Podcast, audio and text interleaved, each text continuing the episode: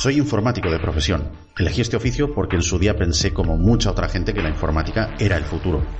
Lamento no caer en el topicazo que rezan la mayoría de compañeros de profesión que dicen a menudo cosas como que a mí la informática me ha apasionado desde siempre o siempre me han gustado los ordenadores. En mi caso esto no es así. El mundo de la tecnología me fue interesando conforme vi lo que yo podía hacer con ella. Una vez que empecé a conocer las herramientas, las aplicaciones prácticas y las posibilidades que esta ciencia ofrece, es cuando poco a poco me vi atrapado en su red, nunca mejor dicho. Quizá los últimos meses hayamos tomado un poco más de conciencia, pero la gente realmente vive sin apreciar lo mucho que dependemos de la informática. Al margen de cuestionar si mi decisión fue acertada o no, durante mis años de estudio hay algo que verdaderamente me fascinó. La esteganografía. Es decir, la técnica para ocultar un documento dentro de otro mediante encriptación criptográfica. Es decir, esconder algo que no queremos que sea descubierto en un archivo que no nos importe que cualquiera pueda ver. Me pareció una forma de espionaje en una vertiente muy básica. A día de hoy existen eh, multitud de programas que pueden hacer esto, unos muy simples y otros extremadamente complejos. Porque no nos olvidemos que el objeto de la esteganografía es poder recuperar el mensaje que previamente se ha escondido. Puede ser cualquier tipo de fichero, desde un mensaje de texto plano hasta un código de programación, una foto, un vídeo, lo que se os ocurra. Lo que necesitamos es el mensaje que queremos ocultar, el documento que nos hará de disfraz y el código para desencriptar el mensaje una vez llegue a la posesión del receptor. Bueno, ni os imagináis la cantidad de nodos de red que a principios de la primera década de 2000 se infectaban con un virus informático por medio de esta práctica. Pero seguro, segurísimo que todos habéis oído hablar de los famosos virus troyanos. Por eso quiero dar un consejo a los usuarios de ordenadores domésticos, eh, smartphones, tablets y similares. Y es que cuando vayáis a instalar un software en vuestro equipo, no le deis a siguiente, siguiente, siguiente Paraos un par de segundos a mirar las ventanas de texto para localizar casillas de check o los posibles complementos como toolbars, cosas que ese programa que estamos instalando nos puede querer colar en el sistema. No digo que todo el software del mundo sea malicioso, pero es una buena práctica pararse a leer los términos que se aceptan. Nada más, bienvenidos a la Fricoteca. Comenzamos.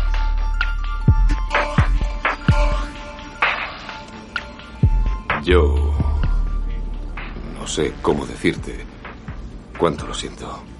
Ya hemos perdido bastantes agentes por una noche. Querrá decir que ya he perdido bastantes agentes por una noche. Oye, pareces empeñado en culparte por ello, Ethan. ¿Quién se ha salvado? Ya. Te entiendo. Usted no se fía de mí. ¿Por qué? Bien, desde hace algo más de dos años llevamos sufriendo serios contratiempos en operaciones de la FMI. Tenemos un infiltrado. El otro día desciframos un mensaje en Internet de un checo al que conocemos como Max. El traficante de armas. Exacto. Max, al parecer, posee dos virtudes únicas, habilidad para el anonimato y para corromper agentes vulnerables. Esta vez ha conseguido a alguien de dentro Toda esta operación era para cazar al topo. Sí.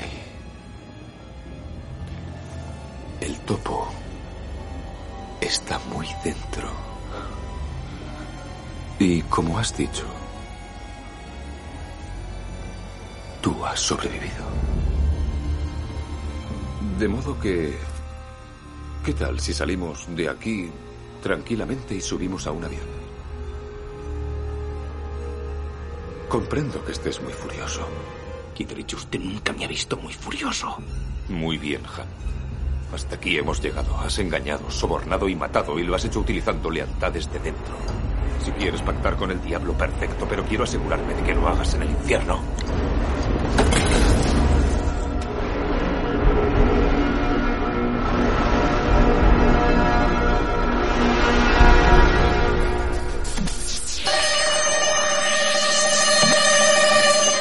Hola fricototes, bienvenidos a otro programa del podcast de películas que no deja títere con cabeza y te lo cuenta todo. O al menos esa misión tiene. Un arduo trabajo de especialistas que te trae a los mejores contertulios para que ellos corroboren y apoyen lo que aquí queda dicho.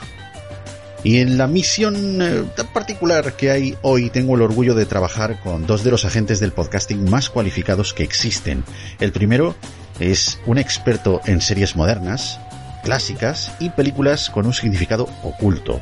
Un hombre que tiene en su base de operaciones extraoficial en la avenida Mockingbird Lane y que domina al menos tres idiomas, los mismos que yo, vamos, que yo sepa, normal, con taco y por teléfono. Un placeraco tremendo traeros de vuelta a la gente Doc Farder. Hola Iñaki, hola Fricototes, muchas gracias por invitarme otra vez. Pues nada, vamos a hablar de una serie, una serie película, la verdad, muy curiosa, la verdad que cuando yo la vi, y vamos a disfrutarla, la verdad, muchísimo. Muchas gracias por invitarme otra vez. Gracias a ti por venir, Doc. Oye, eh, una cosita, compañero, cuéntanos eh, todo lo que no te comprometas como agente del podcast, ¿vale? Acerca de tu podcast, valga la redundancia. ¿De dónde vienes? Eh, ¿A dónde vas? ¿Cuál es el sentido de la vida? Eh, ¿Qué proyectiles utilizas ahora mismo para matar espías? No sé, lo que te parezca. Bueno, pues eh, no sé si me habréis escuchado en alguna otra participación que he tenido en el, en el programa. Soy Doc. Hace ya cuatro años, sí, cuatro años chicos, aun- aunque a veces digo que son cinco, pero lo que pasa es, es lo que tiene vivir en otro universo, pues creé un- una, una red de podcasting que se llama Mockingbird Lane. Basado en series y películas que veía, y pues en marzo de este año decidí unificarlo todo gracias al asesoramiento de eh, tuyo y bueno y del otro compañero que entrará que entrará ahora en unificarlo porque creo que es mucho más sencillo unificar todo para que la gente lo pueda disfrutar más. Entonces he decidido crear entre el universo de Doc Mocking Pot la verdad que es, es algo que enriquece y unifica todo lo que estoy haciendo y la gente no tiene que perderse tanto en, en- en buscar en buscar programas. Entonces he decidido desde marzo pues unificar todo en Mocking Pot he subido recientemente el programa de Merlisa Pereaude la review que ha habido eh, bueno la, re- la review barra spin-off sobre la serie Merlin. No sé si la habéis, no sé si la habéis, la habéis visto la, La conocemos, la conocemos. y dentro de muy poquito voy a sacar la review de la primera temporada de Estoy Vivo, una serie que me ha sorprendido mucho, que Televisión Española ha puesto por eso. Y bueno, pues dentro de muy poquito tendréis mi review en, en Mocking Pot, así que nada, estar pendientes. Y también vamos a estrenar nuevos capítulos de Veneno en Mocking Divas. Ahí lo dejo. Bueno, pues si te parece, compañero, escuchamos una pequeña cuñita de tu programa. Vamos. Hola compañeros y amigos, soy Doc. Bienvenidos a Mocking Pot. En Mocking Pot os, os haremos la disección de series y películas que ahora mismo están en nuestras manos, las cuales vamos a hacer un análisis exhaustivo para que no se os escape nada, para que podáis disfrutar de la serie, de la serie y la película que más os gusta. Cuando la veáis y necesitéis más información, tengáis el programa de Mocking Pot, el cual os ayudará, pues, a entender la película más en su conjunto y disfrutarla más o no. Pero es lo que pretendemos, daros esa ayuda. Así que nada, chicos, bienvenidos a Mocking Pot. Nos vemos pronto en las ondas. Chao. Bueno, bueno, y a continuación eh, tenemos eh, la sombra en el bosque, la mosca en la pared, el murmullo que se abre camino entre las voces y se hace letal y adictivo cuando más lo consumes. El activo incorruptible, desencriptador de partituras y criptografía sonora. El fucking soundtrack man del podcasting, el agente Danny Maverick. Madre mía, tú, de verdad, ¿eh? Cada día, cada día lo pones más complicado a la hora de que te presente yo después. Es que cada día estoy más loco, Dani. ya, ya lo noto, ya, ya lo noto. Eh, muchas gracias por dejarme participar una vez más en la Fricoteca. Y, y bueno, y enhorabuena por los 100 programas que ya has superado la barrera y te esperamos en esos 200. Y qué mejor que, que hacerlo con, una, con un peliculón como el que trataremos hoy. Vamos, para mí uno de esas películas clave de los 90. Eres muy fan tú de esta saga, no solo de la película inicial, ¿eh? Sí, bueno, de la saga y del actor, vamos, un actor que me ha acompañado durante años y que creo que seguiré durante muchísimos años más. Bueno, pues no, nadie mejor que tú y nadie mejor que Doc para acompañarme a mí. ¿Te parece, eh, Dani, si ponemos una cuñita ahí de, de ese pedazo de podcast de la pradera de Odenar que tienes tú ahí entre manos? Sí, señor, cuando quieras. Vamos para allá. Uy, espérate, que este no es. Venga, pues nada, escuchamos tu cuñita. Dani. Ahora sí, sin toma falsa. Si te gusta la música de tus obras audiovisuales favoritas, no te pierdas los episodios de Enclave de Soundtrack, un podcast dedicado al maravilloso mundo de las bandas sonoras. Escúchalo y ponle banda sonora a tu vida.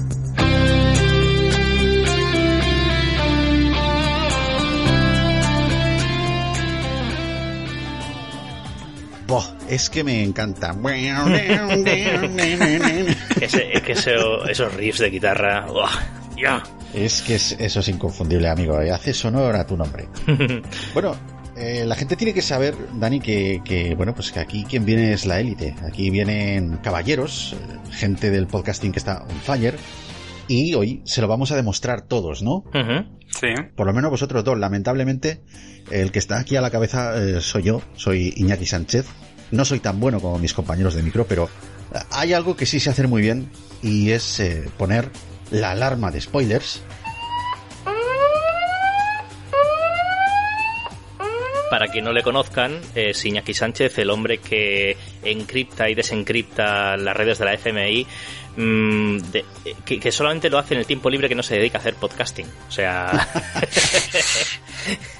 ese hombre que, que desvirga las películas del cine de los 90 mejor que si tuviera que entrar en Fort Knox. Yo soy buen desvirgador, buen desencriptador será. ¿Quién es el script será, no? Ay, Joder, macho, qué dado de mí aquí, el desvirgador. Ahora cuando me vean por la calle van a pensar en una especie de Quagmire por ahí. ¡Oh! Pero bueno, en fin, te agradezco esa presentación y ahora sí, ahora ya no hay excusa, ya doy paso a este que es concretamente el programa ya 101 de... La fricoteca. La fricoteca. La fricoteca. ¡Wow! Esto sí es guay. Y ahora sí, chicos, ¿quién me cuenta la sinopsis de esta película? ¿Quién nos cuenta de qué va esto? Pues vamos allá. La sinopsis de Misión Imposible reza así. Un grupo de agentes secretos del FMI, comandados por Jim Phelps, es el encargado de recuperar un disco en la Embajada estadounidense de Praga. El disco contiene información sensible, pues se trata de una lista de nombres de agentes secretos del gobierno que pretende ser robada y vendida al mejor postor. Durante la misión, el equipo de agentes muere a excepción de Ethan Hunt, quien descubre que la operación había sido un señuelo para descubrir a un agente doble que lleva tiempo lucrándose mediante la venta de secretos importantes e información clasificada. Ahora Ethan, acusado de traición y repudiado por su propia organización, planea encontrar a los verdaderos traidores para probar su inocencia y terminar con la incesante persecución que se cierne sobre él. Buenos días, señor Phelps. Esta es su misión si decide aceptarla. Si usted o alguno de los miembros de su grupo es capturado o muere, la Secretaría de Estado negará todo conocimiento de sus acciones. Ethan Ham será su avanzadilla, como de costumbre. Suerte, Jim.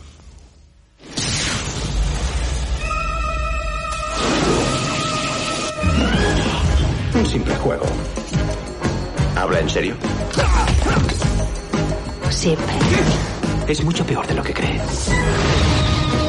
Es una emboscada. Abandonen, es una orden.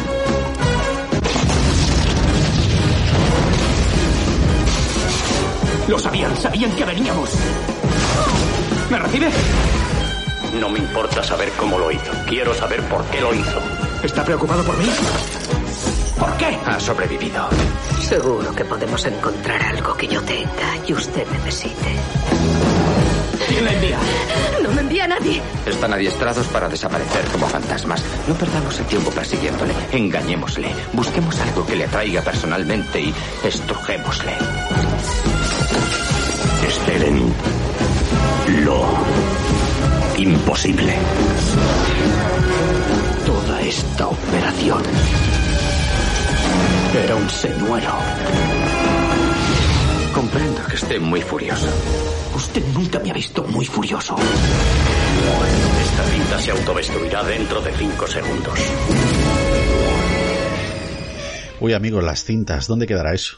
Es algo, es algo muy de los 90, ¿eh? Sí, sí, Tengo totalmente. conocimiento de algún podcaster amigo mío que no por otra cosa, sino por calidad, porque la calidad que tiene es impresionante, pero todavía utiliza microfilms. Bye. ¿Os acordáis de las películas de espionajes cuando cogían los, los microfilms y tal que decíais? Sí.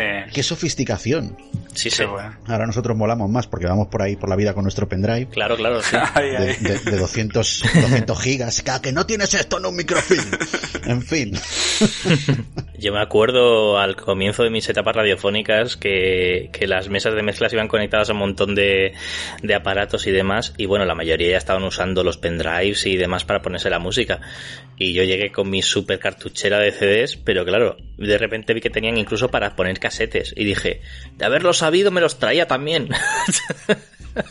Qué bueno. Si te cuento yo, em, más de 500 CDs de, de, de todo, o sea, con música grabada, con películas, con tal. He tirado yo en este mes, eh, en este pasado mes de agosto, he tirado más de 500, ¿eh?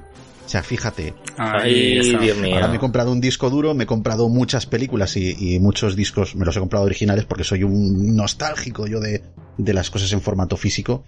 Pero madre mía, madre mía si yo te contase la cantidad de mierda, porque luego, claro, luego hay que reciclar cosas, con esto me quedo y con esto no.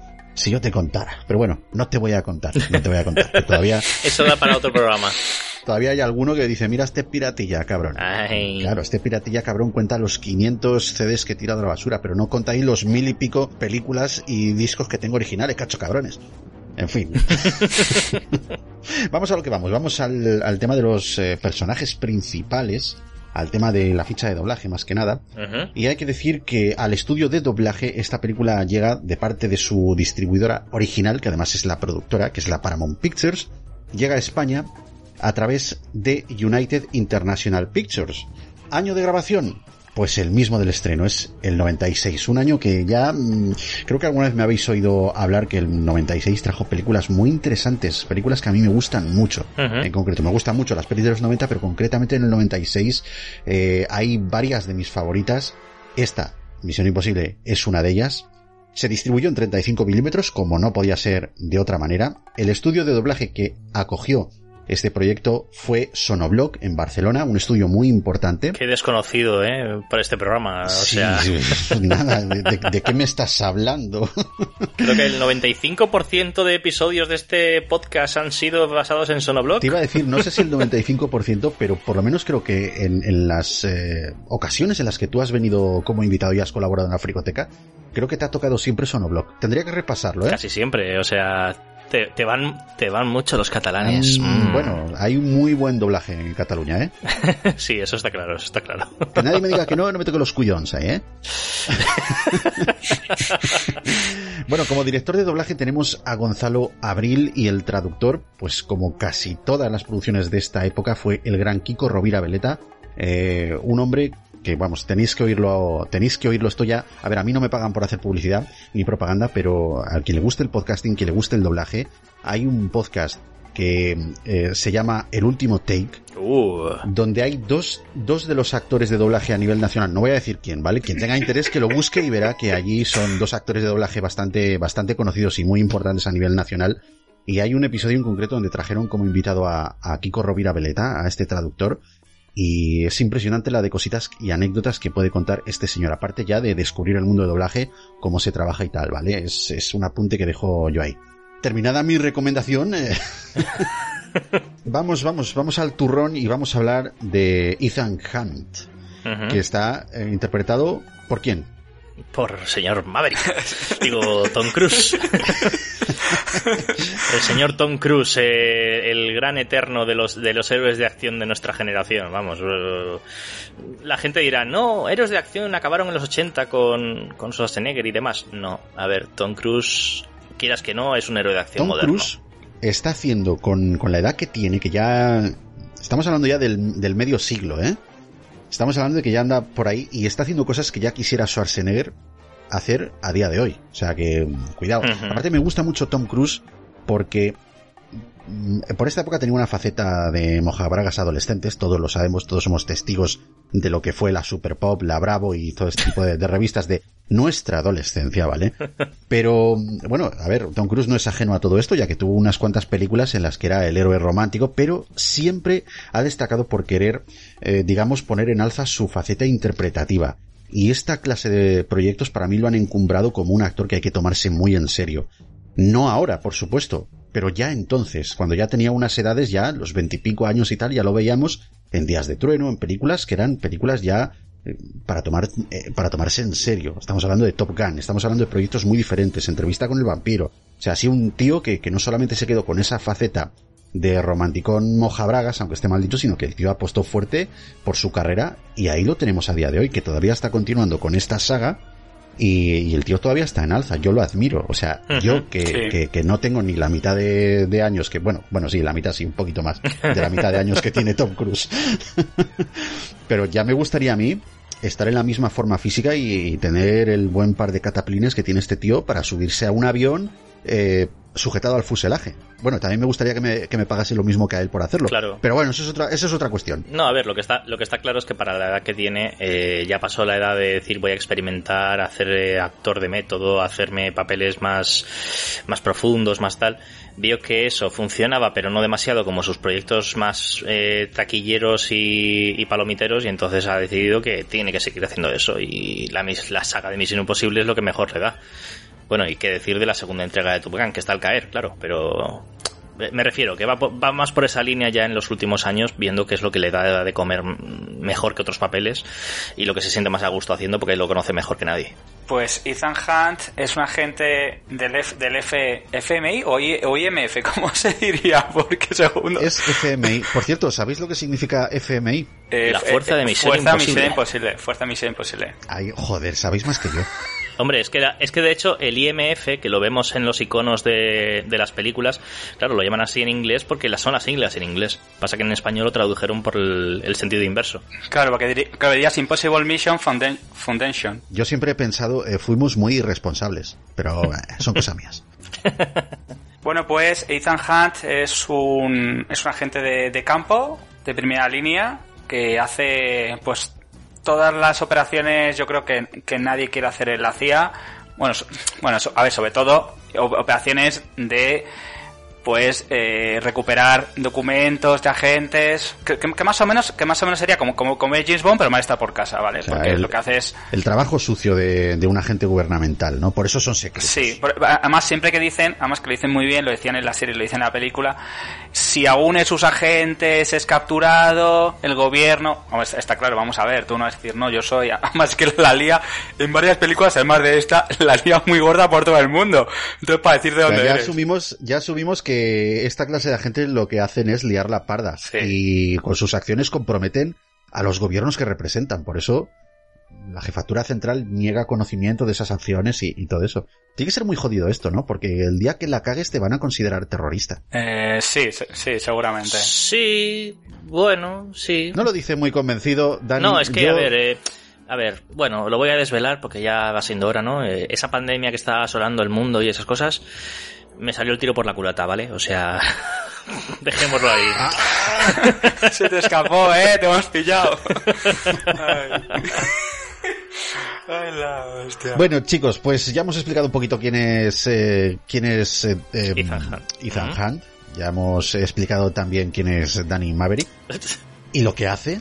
Mira que lo podías haber dicho al principio, pero has decidido que este era tu momento. Uh -huh. Bueno, y ahora vamos a ver eh, quién le pone voz. Y es eh, otro grande, es Jordi Brau, este, este genial actor de doblaje, que lo tenemos ya asimilado todos en, bueno, que es el quien le pone voz a Tom Cruise en casi todas sus películas, pero curiosamente también se oye en boca de más actores, como lo son Tom Hanks, Robin Williams y Kenneth Branagh. Y para muestra, un botón. Así que vamos a escuchar la voz de este genial actor de doblaje y ya veréis cómo al escucharla, si no estáis viendo la película, le podéis poner perfectamente la cara de estos tres eh, actores, de Tom Hanks, Robin Williams y Kenneth Branagh. Me han repudiado. Creen que he sido yo quien mató a Jimmy y a los demás. De algún modo, 100 mil dólares han ido a parar la cuenta de mis padres. Kidris da por sentado que soy el topo que buscaba y que trabajo para un traficante de armas desde hace dos años. Un tal Max, para conseguirle la lista NOC. Ese topo sea quien sea. Creo que usa el nombre de Job. Yo no puedo encontrarlo, pero si sabe que tengo esa lista, será él quien me busque. Claire, si no estás muerta, lo que va a pensar es que estás conmigo. Que todos nos hemos imaginado ahí a Tom Hanks, Wilson. Sí, no, O yo, tonto es el que hace tonterías. yo me he imaginado a Peter, a Peter Pan de repente pasándose el lado oscuro, ¿sabes? Eh, al señor Ro- Robin Williams. Es verdad, es verdad. ¿Qué has preparado, Ay, Robin? ¿Qué has preparado? Ay, Dios mío. Bueno, y tenemos a el gran John Boyd, un actor que yo siempre, pues, eh, lo he tenido en, en muy buena consideración. Siempre me ha gustado mucho este actor, al margen de su vida privada, porque luego tiene una polémica montada ahí con su, con su hija y tal, que Correcto. yo ahí no quiero entrar porque yo no soy quien para juzgar a las personas y tampoco soy el que mejor informado está de la podcastfera, por supuesto. Pero como actor, este tío es impresionante. Y aquí yo lo veo interpretando a Jim Phelps, que precisamente era un personaje de la serie de, de televisión de, de mediados de los 60. Correcto. Solo que en la serie era el bueno y aquí, pues gracias a que hemos puesto la alarma de spoilers, podemos decir que es el puto topo, el traidor. Pero es que no te lo esperas. Es lo bueno que tiene esta película. Hace muy buena interpretación, pese a que no tiene tampoco muchos, muchos minutos en esta película, pero está justo en las escenas clave. Me encanta. De hecho, me imagino que en una de las curiosidades, y si no lo, lo avanzaremos luego, eh, hay un tema clave con la interpretación de este personaje para la película y con lo que se habló con los creadores de la serie. Pero bueno, a eso llegaremos después. Llegaremos más adelante. Yo quiero em, pasar por esta sección un poquito mm, echando viruta, ¿vale? Porque me muero de ganas por empezar a comentar las curiosidades, Dani. Así que, bueno, también destacar que el actor de doblaje que encarnó el personaje de Jim Phelps en España fue otro de los grandes, otro actor que me gusta mucho, Camilo García. Ole, es que es, es que es de mis favoritos este, este. creme de la creme. Oh, La voz de Anthony Hopkins, la voz de Jim Hackman, de Gerard Depardieu y eh, últimamente, ya no en esta época, pero sí en, en la época contemporánea que vivimos ahora, también es la voz de Harrison Ford. Este es el plan. Ethan, tú entrarás caracterizado en la embajada durante la fiesta. Llama la atención todo lo que sea posible.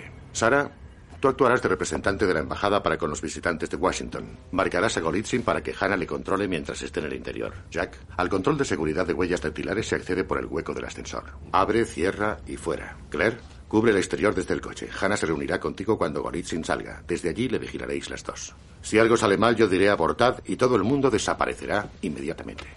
Punto de encuentro aquí a las 4. 4 de la mañana. Hostia, hostia, me he acordado de Jim Hackman en Poder Absoluto y Harrison Ford en, que lo, creo que lo comentaremos, en Sabrina y sus amores. Hostia, qué bueno. yo Harrison Ford estaba pensando más en, en sus papeles como, como Jack Ryan. Eh, O sea, en rollo de Sí, espías sí, sí, y tal, que le pega tanto, tanto, tanto, y dices, ¡oh!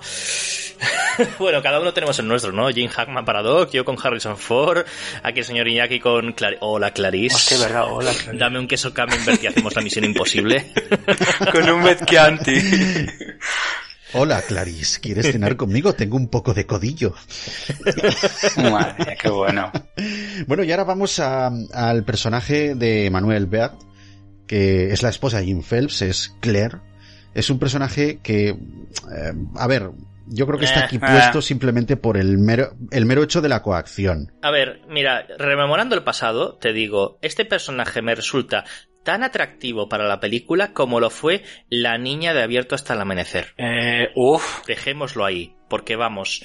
Yo subo la apuesta, Dani. Dani, yo subo la apuesta. Yo, eh, esta actriz trabaja mejor que Kristen Stewart en Crepúsculo. Mira, para que veas, para que, veas que subo el listón. Madre mía. De, hecho, de hecho, cuando me enteré de que habían eliminado todo el tema amoroso con Ethan Hunt, dije, pues entonces, igual entonces, ¿por qué no la quitáis a ella ya? O sea, es que... ¿eh? Yo agradezco mucho de que quitasen luego todo el metraje que pudiera haber, porque es que le vino muy bien a la película. Y, y en el momento que se supo Claro. que, que la relación con Ethan Hunt iba a quedar muy diluida, mucho porque no era importante, mi primer pensamiento No, no, Fue. sí, sí está, sí está claro. Pero es que dices, esta tía estaba de relleno en la película, pienso yo, por el tema de la relación con Ethan Hunt. Y si ya no tiene esa relación presente, ¿para qué está ahí? Si es que sobra, no hace nada. ¿Qué? ¿Usar un bolígrafo para tirar una tinta china que le hace un poco de tirarse pedos y tener gastroenteritis al de la sección de seguridad? Sí, Venga, hombre, yo creo que es importante también que esté en el equipo. Es, es el factor femenino que mm, luego le provoca un ¿cómo es? Un, un cacapotas a, a William Ludlow. Sinceramente, está mucho mejor la tía de Misión Imposible 2 y eso que tampoco hace gran cosa. Hombre, sí, sí. Bueno, pero no quería yo ponerme aquí a comparar atractivos porque No, no, ya, pero no, no por atractivo, sino por el rol del personaje, que dices, ¿qué aporta? Ah, echo de menos a mi marido. Ah, es que no sé si lo hacemos bien. Ah, es que... Bueno, hombre. es un intento, es un intento fallido por seducir a Ethan y manejarlo. Un intento fallido porque al final Claro. no lo consigue, pero si lo llega a conseguir, pues imagínate tú lo importante que sería para la película Yo solo, este personaje. yo solo te digo que no sé por qué no lo consiguió teniendo la voz que tiene de doblaje en España, porque... Ay, Oma, qué rica. Ay, Oma, pues mira, vamos a hablar del, del doblaje y vamos a decir que es la gran Nuria Media. Mediavilla quien eh, que le pone voz, una voz muy acertada, por cierto. ¿Qué, te pasa? ¿Tienes un poquito Dame, de agua, dame, Dani? dame. Eh, bueno, bueno eh, perdona una cosa, ahora que está diciendo eso, ¿por qué no le hicieron a, a la inversa y dejaron a Christine Scott Thomas y, y la dejaron sobrevivir más tiempo, que daba más juego, la actriz inclusive? Lo que te digo, la puedes cambiar, si no da juego, la cambias, el personaje lo dejas y la escena hubiera quedado igual de bien. Yo digo porque Christine Scott Thomas Ya ves. lo hace muy bien. Joder, te- joder, lo ca- cambias el personaje y, no- y yo no me notado diferencia y ya puede también hacer de cabrona. Claro, porque de las tres chicas del, del reparto, básicamente, o sea, tienes a esa del relleno, la de las gafas oscuras, que siempre me quedará como la de las gafas oscuras, porque no tiene más, o sea, que, y casi Sí, no habla tampoco. Luego tienes a Christine Scott Thomas, que por un momento, cuando yo la veía siempre al principio de la película, cuando aún era joven, y digo, coño, es que Ethan Hunt y esta estaban liados y por eso se molesta tanto Ethan Hunt. No, son compañeros, está, está actuando, pero que me llama mucho más la actuación de la otra que esta. O sea, que se vaya a su casa Emmanuel Bert. Anda. Pues nada, apartados los dos que ya me quedo yo con Ok. Emmanuel Berg. Eh... Para mí. Bueno, eh, no, que ahora mismito, si la veis, está un poquito más perjudicada. Pero entonces... en- madre mía, mi vida. Perdón, perdonad, pero yo pierdo la cabeza, ¿eh? Pierdo la cabeza. Ay, ay, ay, que se te ponga a hablar en francés y tal, ya, ya... Calla, calla. Tú lo haces por la voz de Nuria Mediavilla. La voz de Nuria Mediavilla también, para que no vamos a engañar, también tiene un factor muy importante. ¿Ves? Me quedé sin palabras. Los anillos forjados por los elfos.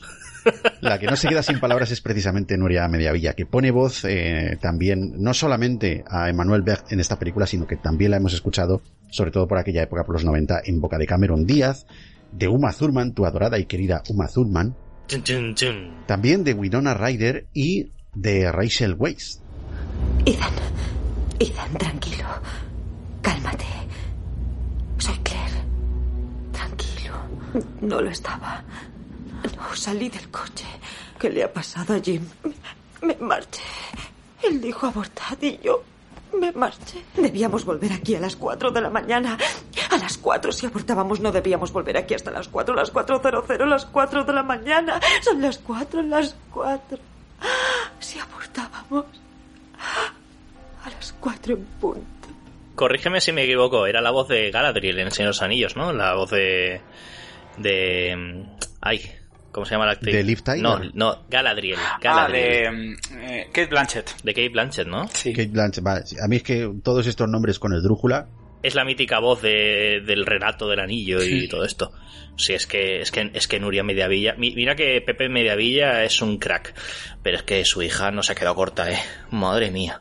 Pues hombre, es que cuando tienes eh, de padre a un gran actor de doblaje, quieras que no, desde pequeño, ir escuchando su voz, ir escuchando sus relatos, ir empapándote de esa maestría, pues al final tiene que hacer lo suyo, ¿no? Bueno, depende, eh, porque Michelle Jenner tampoco es que fuera muy allá.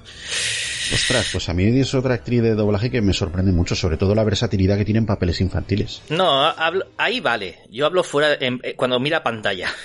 Eso ya es en plan de quiero abarcar mucho. Eh, no, déjate. Es- ya entramos en, o sea, eh, en otra espiral, ¿no? Que es la de los actores españoles. No actores de doblaje, sino actores españoles. ya entramos en, en otro, eh, ¿vale? Eh, Pero vamos a ver, sois actores, sois modelos, decidíos. Pero las dos cosas no. Exacto. Porque si os da mal ambas Mm. cosas. ¿vale? O eres actor o eres modelo. No quieras abarcar las dos cosas. Bueno, hay una excepción que marca la diferencia. Ramón Langa. Ramón Langa es Dios. Ramón Langa puede ser lo que le dé la gana, ¿vale? Exacto. Puede ser panadero.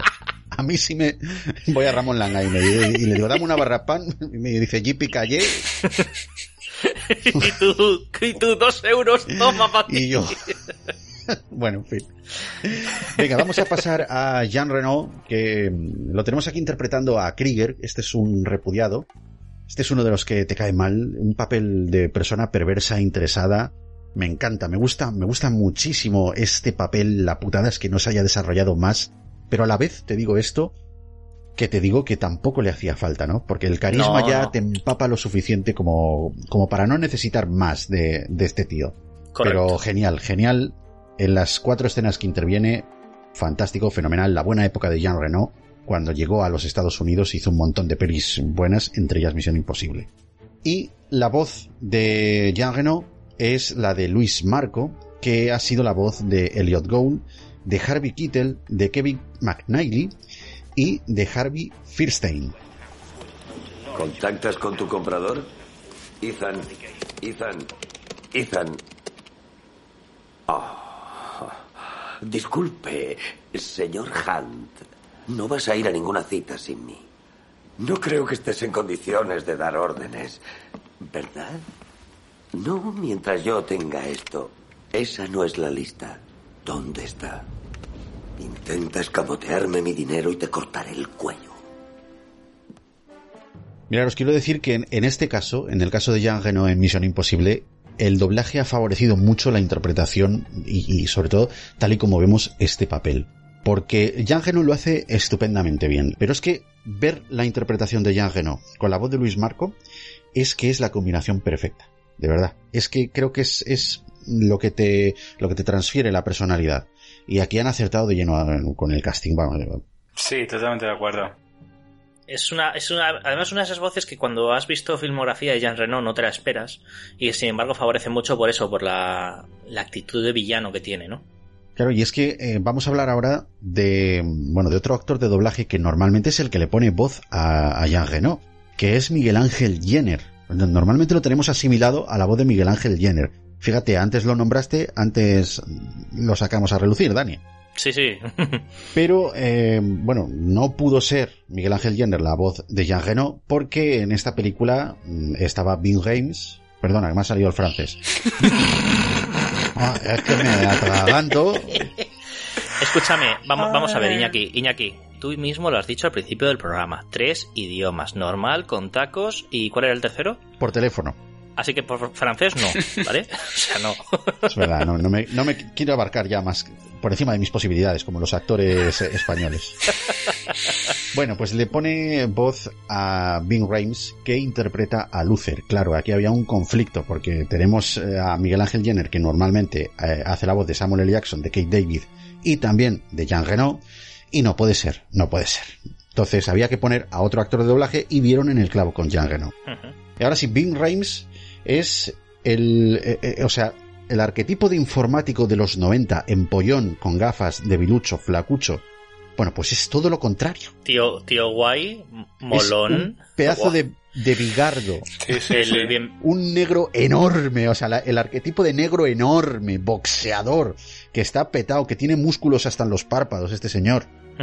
Y es el, el informático pacifista. Además es que luego me gusta mucho el desarrollo que tiene en luego las demás secuelas de, de la saga de Misión Imposible, ¿no? Porque repite. Y no lo ves nunca pegarle un miserable tortazo a nadie. No, no, la verdad que no. Y, y, y mola, y mola porque además es que. ¡Buah! Eh, mira, en esta película tú decías que Jean Reno que casi no le dan desarrollo y sin embargo va lo suficiente. Y a este le dan un pequeño desarrollo que con dos frases te explican exactamente cómo es. ¿Sabes? El único hombre vivo que se infiltró en la red de tal de la OTAN y el otro. Nunca me sentí más complacido de tal impresionante trabajo. Y en plan de, oh, ya está, ya está. Genial, es modesto hasta decir basta. Pero es un personaje entrañable dentro, ya no solamente dentro de esta película, sino dentro de lo que es la saga al completo. Es eh, el típico tío del que si prescinden de él, yo me borro de la saga, Claro. automáticamente. De hecho, yo, yo, yo me levanté de la silla eh, cuando acabó el epi- en la cuarta película y dije, ¡eh! ¡Es él! ¡Es él! O sea, Genial, genial Bing Rames en, en esta película. Buena carta de presentación también para su personaje, porque es el típico tío que está repudiado y que luego al final pues vuelve otra vez a la, a la FMI y forma parte, acaba formando parte del, del equipo de gente de confianza de Ethan Hunt. ¿Os parece si escuchamos un poquito la voz de, de este personaje en boca de Miguel Ángel Jenner? Venga. Krieger tenía la lista NOC. ¿Por qué confías en mí? No permitiré que esto salga a la luz. Nunca se sabe. Tendré que estar cerca. ¿Has hablado con los tuyos? ¿Qué les ha parecido? La disculpa del Departamento de Justicia, que les tratasen como VIPs, ya sabes, todo ese rollo. Eh, soy el hombre del mes. ¿Por qué no vuelves conmigo? Pues no lo sé, tío. Echaré de menos tener mala reputación. Debemos estar muy orgullosos de esta voz, ¿eh? de este actor de doblaje, ¿eh? Porque, mm, porque os castigaré con gran venganza y furiosa cólera si no, si no estáis conmigo. De hecho, esta, esta peli tiene, tiene una relación directa, ¿eh? Ezequiel 2517, Job 314. Vamos a ver, señores, ya lo tenemos todo dicho. Aquí hay mucha Biblia de por medio, ¿eh? Sí, señor.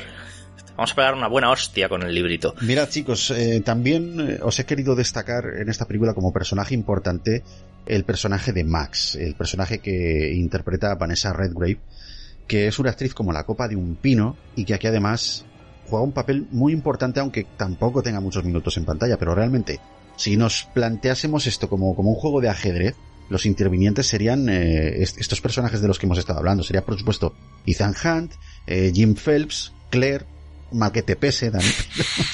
Eh, sería Krieger, Luther y, y, bueno, Max, y ahora hablaremos de- del siguiente, de- del último, porque son realmente los que orquestan todo este tinglao, toda esta persecución, son los responsables un poquito. El personaje de Max es alguien que se dedica a vender secretos, información importante, es una traficante de información, pero de altas esferas.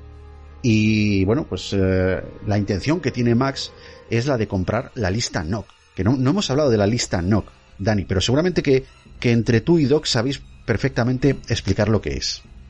Básicamente es una lista de, de agentes secretos repartidos por el mundo entre diferentes gobiernos gubernamentales y, y es la lista más secreta que existe. Es decir, mm, agentes infiltrados en, en mafias, en cárteles de narcotráfico, en redes de, de terroristas, mm, gente que está por el mundo haciendo operaciones secretas y que nadie sabe sus nombres reales y ahí figuran sus nombres reales, sus alias, la cara, todo. O sea, claro, es información muy, muy delicada.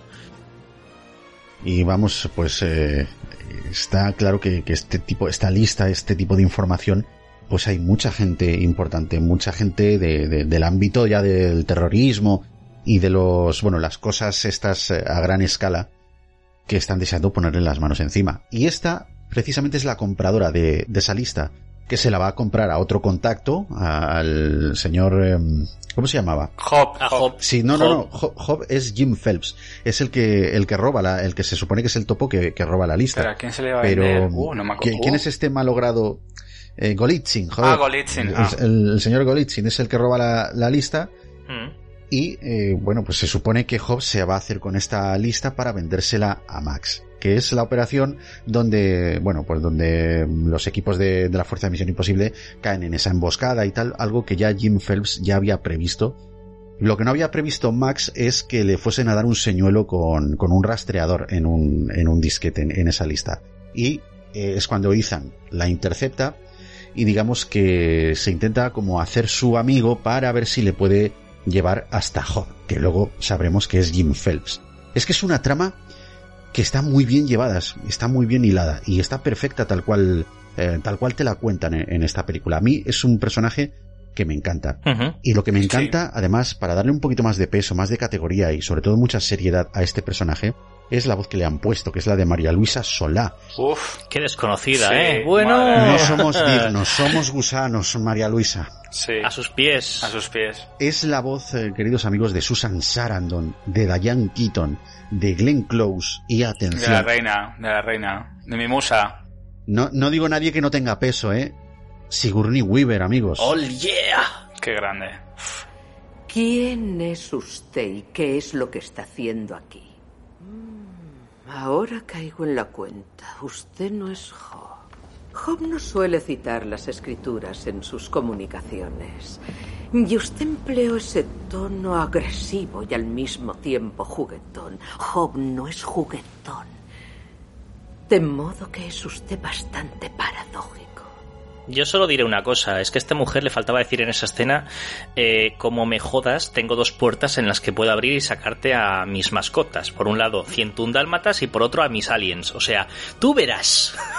es que habéis, habéis visto con qué fuerza, qué, qué, qué dramatismo, qué interpretación cuando dice, ¿quién es usted? O sea, a mí, a mí me ponen una venda y una mortaja y me traen a María Luisa Sola y me dice, ¿quién es usted? Así, con ese tono y yo le digo, yo le digo lo que quiera, digo, yo soy Iñaki Sánchez, trabajo con, con Torrente, que, es el novio de, de, la prima de Rafi, el de la pescadería. Yo le digo lo que quiera saber, Dios mío. Ay, Dios mío. Genial, genial. Bueno, me quito el sombrero con María Luisa Sola.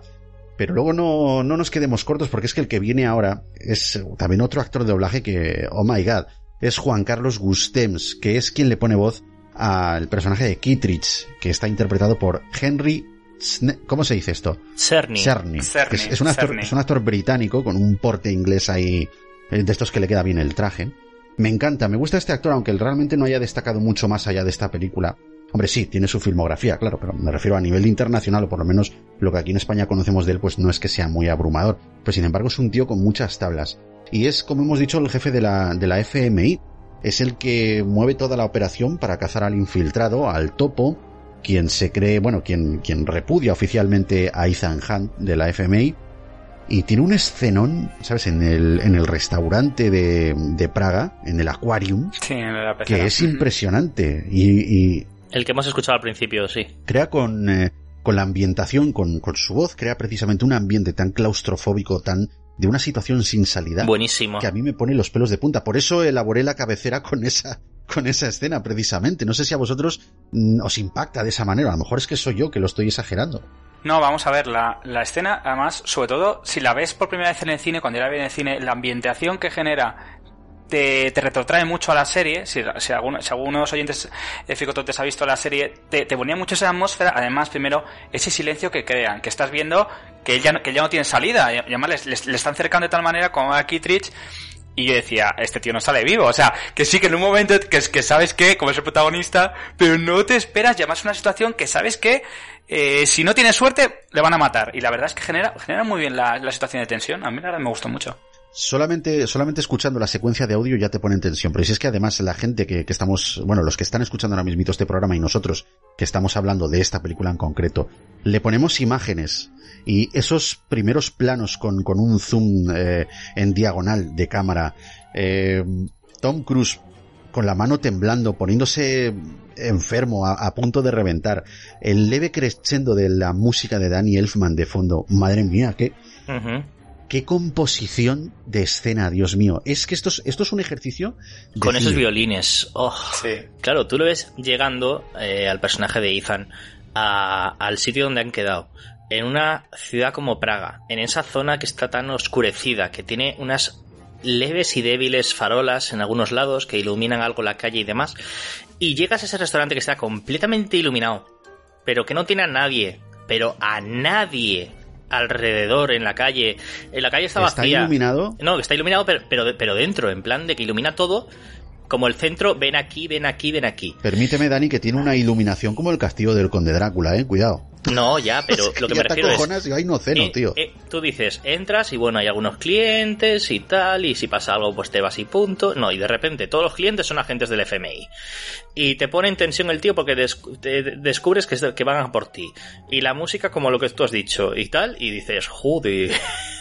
eh, una cosa, una cosa que no has que, que no has mencionado y si me gustaría decir, Vanessa Redgrave parece que es una actriz, bueno, eh, que ha tenido mucho peso, sí, ganó un Oscar, pero es que vemos su, vemos su, su familia alrededor, ha estado con Franco Nero, una persona que hace, bueno, en los años 60 y 70 era una persona además que hacía siempre personajes de villano y con mucho peso.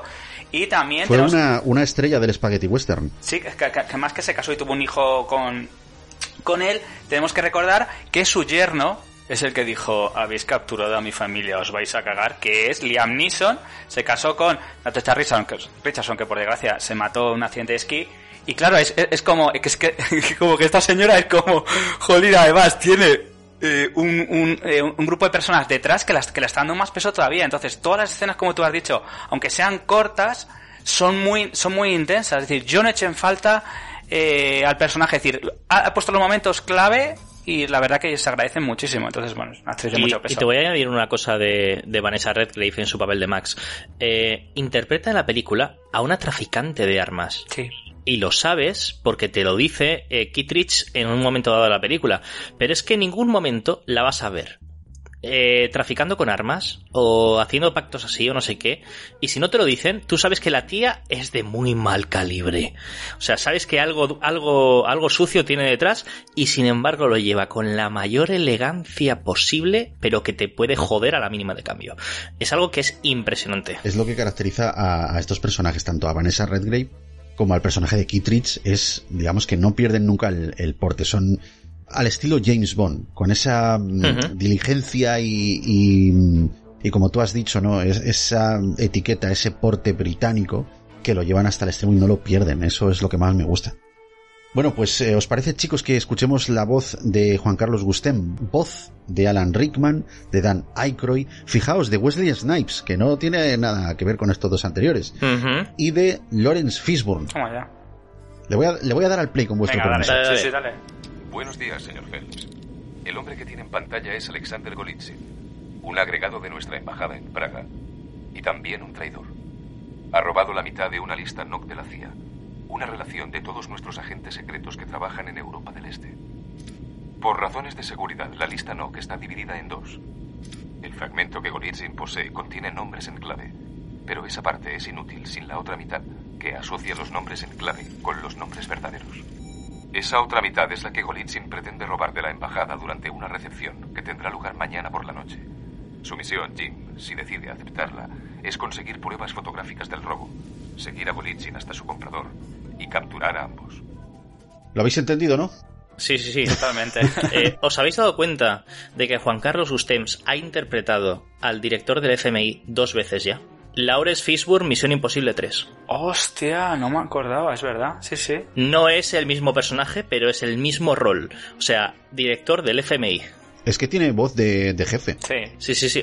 Hombre, pero pa- para mí el mejor director del FMI que ha habido siempre, siempre será Anthony Hopkins. Oh, qué bueno. o sea, cuando me lo veo alucinando con lo- la mezcla de las fallas con, con lo del otro. Madre mía. Y el tío flipando, yo digo, normal que flipes, normal que flipes. Eh, por cierto, hay un personaje que no has incluido y que creo que podría ser Y ya, importantísimo. ya sé cuál va a ser. Y con el paso de los años digo, ¿por qué ni siquiera se acreditó en esta película? ¿Por qué? Que es el personaje de Jack Harmon, Sí. interpretado por el, por, por- por el, por el hijo de, de Martin Sheen, por Emilio Estevez. O sea, Efectivamente. Sí, qué pena. Sí, sí, y a mí, fíjate, es una de las cosas que me molestó, que muriese tan, tan pronto. Además con la voz de Luis Posada. sí, sí, sí, sí, sí, totalmente. O sea, dices, ¡oh! Dije- Yo, yo pensé para mí, digo, joder, qué desperdicio.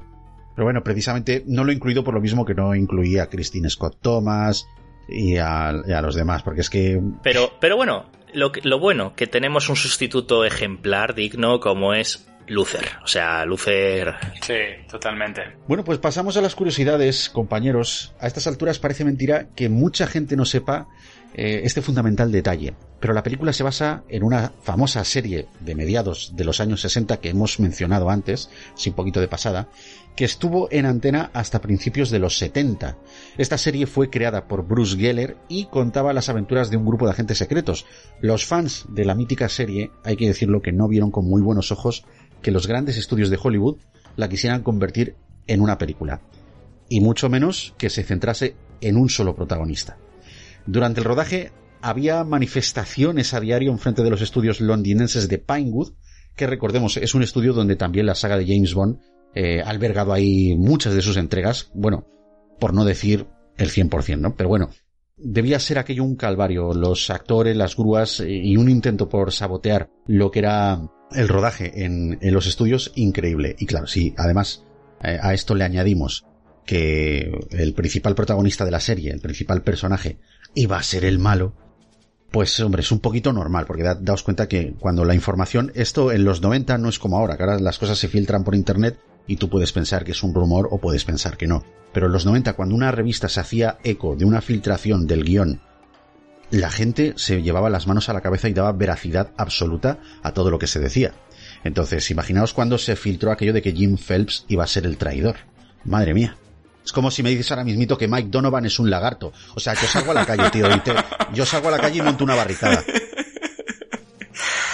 Pues, en este caso, Greg Morris, que interpretó a Barney Collier así original, rehusó participar haciendo un cameo al enterarse que Peter Graves, su compañero de reparto y protagonista de la serie, pues se negó a retomar el papel como Jim Phelps. Además, no le agradó que su rol, que había sido el del héroe, durante siete temporadas, pues pasara a ser el villano y claro, y que muriese la película. De ese modo, el personaje fue a parar a manos de John Voight, el actor que se involucra John McTiernan, este director que hizo, entre otras cosas, La Jungla de Cristal y A Caza Octubre Rojo, para que se encargase la dirección. Pero este se retiró del proyecto apenas había comenzado la preproducción. Paramount ofreció la butaca al director a Sidney Pollack, que ya no había trabajado con Tom Cruise, La Tapadera, junto con Jim Hackman y algún actor más, y este rechazó la propuesta porque está rodando Sabrina y sus amores con Harrison Ford, Greg Kinnear y Julia Ormond, entre otros, en el año 1995 y La Tapadera en el año 1993. Para la banda sonora se contrató a Alan Silvestri, recordemos, compositor de bandas sonoras como Regreso al Futuro, quien ya había trabajado anteriormente con McTiernan, pero tras la salida de este del proyecto también abandonó. Así que al final fue Danny Elfman quien se ocupó de la música formando equipo con el mismísimo Lalo Schifrin, el compositor del tema principal de la serie de televisión clásica. Gran acierto, por Sí, cierto. totalmente. Gran acierto para la banda sonora. Además es que me encanta todos los temas ambientales. Además, Dani, tú tienes ahí un pedazo de discazo, edición limitada, corrígeme si me equivoco, con que es un doble CD. No, es un doble CD, ¿verdad? Es un doble CD, sí. Contiene la banda sonora original de los 18 temas y luego la- el segundo CD son 24 temas con eh, esos mismos temas en ediciones no escuchadas antes o ediciones de la película que no son los, los di- ediciones del disco y luego otros que, que son temas inéditos. ¿Ves? Y por eso Dani y yo somos amigos. Ay, qué bueno. Bueno, pues el señor Brian De Palma cogió las riendas de la dirección con un presupuesto que alcanzó los 80 millones de dólares. La película se convirtió en el tercer título más taquillero del 96, por detrás de Independence Day, que ocupaba el primer puesto, y Twister en segunda posición. ¿Recordáis aquello que os decía yo, de 1996? Sí. Pues bueno, aquí tenemos a dos de los títulos eh, que no pueden faltar en, en mi biblioteca, que son Independence Day, Twister, bueno, y alguna otra por ahí como el profesor chiflado, el remake de Eddie Murphy, que también me gustó mucho. Es que fue un año excelente, de verdad. Sí, la verdad que sí. Misión Imposible recaudó un total de 457.696.359 dólares. Fue la primera película en exhibirse en más de 3.000 salas de cine en Estados Unidos. Su rodaje comenzó el 13 de marzo del 95 en el Museo Nacional de Praga, el cual se decoró según las exigencias del guion para que pareciese la embajada estadounidense. Al parecer los diplomáticos norteamericanos tenían muchos reparos en mostrar las instalaciones de los verdaderos edificios que albergaban sus embajadas en Europa del Este. Ya veis, ese recelo gubernamental porque no se conozcan al, al detalle los edificios. Que se mantiene a día de hoy, por cierto. Sí, por supuesto, por supuesto. Eh, a ver, hay secretos de Estado que eh, es lógico, ¿no? Por, por una parte, y más en un país como, como, bueno, pues como Checoslovaquia, que además por los 90 estaba un poquito ahí a de more. Bueno, pero, pero yo tenía que matizarte una cosa sobre eso, que igual que eso también hay otra curiosidad cuando Hitchcock, otro edificio emblemático, también, además de lo que se muestra en Living ¿cómo solo se ha podido rodar en la película de intérprete dentro de la ONU? Es otro edificio también decimos, que te das cuenta que algunos edificios, por seguridad o por lo que sea, no se ha podido rodar nunca, ni Hitchcock pudo rodar dentro, dentro de la ONU con la muerte de los talones, y aquí te das cuenta que la privacidad, estamos hablando de los edificios que lo ves desde fuera y tú dices, pues el otro edificio, no te están mostrando nada, ni, y eso la verdad me sorprendió mucho en la película. Mira, os cuento una curiosidad, pero esta es personal, no es de la película, pero eh, está relacionada porque cada vez que yo veo esa escena de, de la embajada en la película, con esa gran escalinata central, a mí me recuerda, me recuerda las instalaciones del instituto donde yo estudié antaño, el Instituto Claudio Moyano, en Zamora, y seguro que algunos compañeros de instituto que me estarán escuchando en el podcast ahora mismito, si se fijan, rememorarán, porque es que es un edificio que se construyó a principios del siglo XX, eh, o a finales del, del siglo XIX, mejor dicho, que luego, se, bueno, eh, eso fue un edificio que albergó a grandes eh, personas de, de, la época, grandes aristócratas y tal, y luego fue transformado en un centro educativo. También creo, si no me equivoco, que, que, lo reformaron para hacer una especie de convento o una cosa parecida. Esto ya no, no os lo digo de fijo, pero esa gran escalinata es muy parecida a la que se ve en esta película, en esta escena en concreto.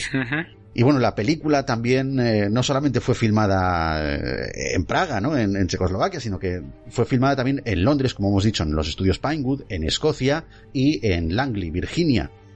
Las grabaciones terminaron en agosto de este mismo año, de, del 95, pero el equipo tuvo que volver otra vez a Londres para grabar secuencias adicionales. Esto hizo que se incrementase el presupuesto y la fecha de estreno se retrasó hasta verano de 1996. Otro acierto, otra cosa que les vino muy bien además, porque en verano es cuando esta película eh, hizo lo que hizo. Y, y, otra cosa también es muy curioso mm, que el presupuesto que lo que lo alcanzó eh, algo, tú, cuando tú dices, es, eh, pues ha costado 80 millones, no es nada con lo que años después costaría Titanic, que estuvo a punto de, hacer que quebra la Fox, que lo ves a estos, eh, estos presupuestos y son una mierda con lo que cuestan eh, hacer ahora Star Wars o cualquier otra cosa. O sea, para el 96 era mucho, muchísimo dinero y, y que no funcionara un descalabro para Paramount que, que, nunca se ha considerado, yo creo, no sé si vosotros veis así, una productora potente. Siempre se la tiene un poco relegada, yo no sé por qué. Sí, ha sido el, eh, creo que es el, el, primo pequeño o el hermano pequeño de la, no sé si de la Fox o de la Warner. Yo creo, yo creo que la Paramount siempre ha sido como una de esas productoras que juegan en primera división, pero que no llega a ser del nivel del Barça o del Madrid como eran la Warner, la Fox y demás, sino que la Paramount siempre estaba a nivel, yo que sé, de Thousand Pictures o, o o yo que sé, o, la, o, o Columbia en sus, o, o, en sus últimos años, porque Columbia, Columbia ha sido la hostia durante años, pero claro, Columbia ha ido bajando de nivel en cuanto a presupuestos en sus películas y la Paramount pues siempre ha estado un poco así, ¿no? Creo que ha sido un poquito eso, jugar en primera división pero sin, sin ser demasiado ambicioso. Bueno, pero tuvo una cosa que decir, por ejemplo, Columbia tiene que fusionarse con TriStart, que si recordamos, TriStar Pictures en su momento era lo max los 80, casi los 90, Carolco se fue a tomar por saco, y, y, ellos, por ejemplo, la Paramount se ha mantenido, porque Sony ahora mismo tiene Columbia y TriStar que las han fusionado realmente, y Paramount, yo te digo, eh, por desgracia, bueno, eh, tú lo sabrás, Dani, que han tenido que retrasar a a primavera eh, Danny Maverick, la, la, secuela de Top Gun. Sí. Pero bueno, pues es que ha retrasado y nadie, y, y, nadie se ha echado las manos a la cabeza, han retrasado películas y sigue estando ahí. Es, es de las productoras que sigue ahí y, y, y, se la suda un poco. Sí, sí. No, es lo que digo, es eso, es, es estar en primera división sin ser demasiado ambiciosa, por lo tanto no se pega grandes batacazos y por eso aguanta, Totalmente. pienso yo. Por cierto, las escenas de Londres es en Liverpool, en Liverpool Street Station. Pff, yo me acuerdo cuando estaba por allí y yo intentando ver dónde está exactamente el piso donde estuvieron y tal. y buscando la cabina después, ¿sabes? O sea, la cabina donde tenía ese minuto contado de, sí, de conversación. Donde hace la llamada. En plan de, mmm, deja de perseguirme. qué bueno, qué bueno tú, qué bueno. Bueno, pues Reza Badivi quien fue uno de los directores que más episodios rodó de la serie original, fue contratado por la Paramount como asesor. Cuando llegó al set de rodaje, Brian De Palma le contó cuánto había disfrutado con la serie original de televisión, pero que la película no se iba a aparecer en nada. Así que le agradecería en el alma que para evitar momentos violentos e incómodos cogiese sus cosas de forma sutil, lo voy a decir, y se marchó se ha venido. Seguramente le dijo otra cosa. Badivi le agradeció su honestidad, diciéndole que iba a cobrar igualmente sus honorarios y acto seguido se marchó del estudio para no volver jamás. Mira, esto, esto me recuerda a un vídeo que he visto hace escasos días que me ha hecho mucha gracia. Que además el narrador de este vídeo es un argentino, no recuerdo el nombre, pero bueno, con ese acento argentino te dice, che, pibe, eh, te voy a dar consejo para cuando alguien eh, te cocina un plato que no te gusta, cómo decirle sutilmente, con educación, que no te gusta para que no se ofenda. Entonces tú coge, probás la comida y decís, mm, está bueno, ¿no? Está bueno, pero eh, me gusta, eh, esto le, le, noto un deje, tiene como un deje, un gusto a mierda, sabe un poco a mierda. es, es, un poquito así, ¿no? Si sí, la serie está, la serie está muy bien, pero vete aunque sea a tomar por culo. Literalmente. Eh, el papel de Max fue escrito inicialmente para ser interpretado por un hombre. No se saben los motivos, pero a última hora, Brian De Palma habló con David Coeb, Stephen Zailian y Robert Tone, los guionistas de la película, para que adaptasen el personaje de modo que pudiese interpretarlo una mujer. Vanessa Redgrave fue la elegida para representarlo en pantalla, como ya hemos dicho anteriormente.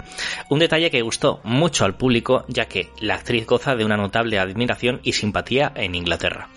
El director ofreció, atentos, a Juliette Binoche el papel de Claire, pero esta lo rechazó por incompatibilidades con su agenda.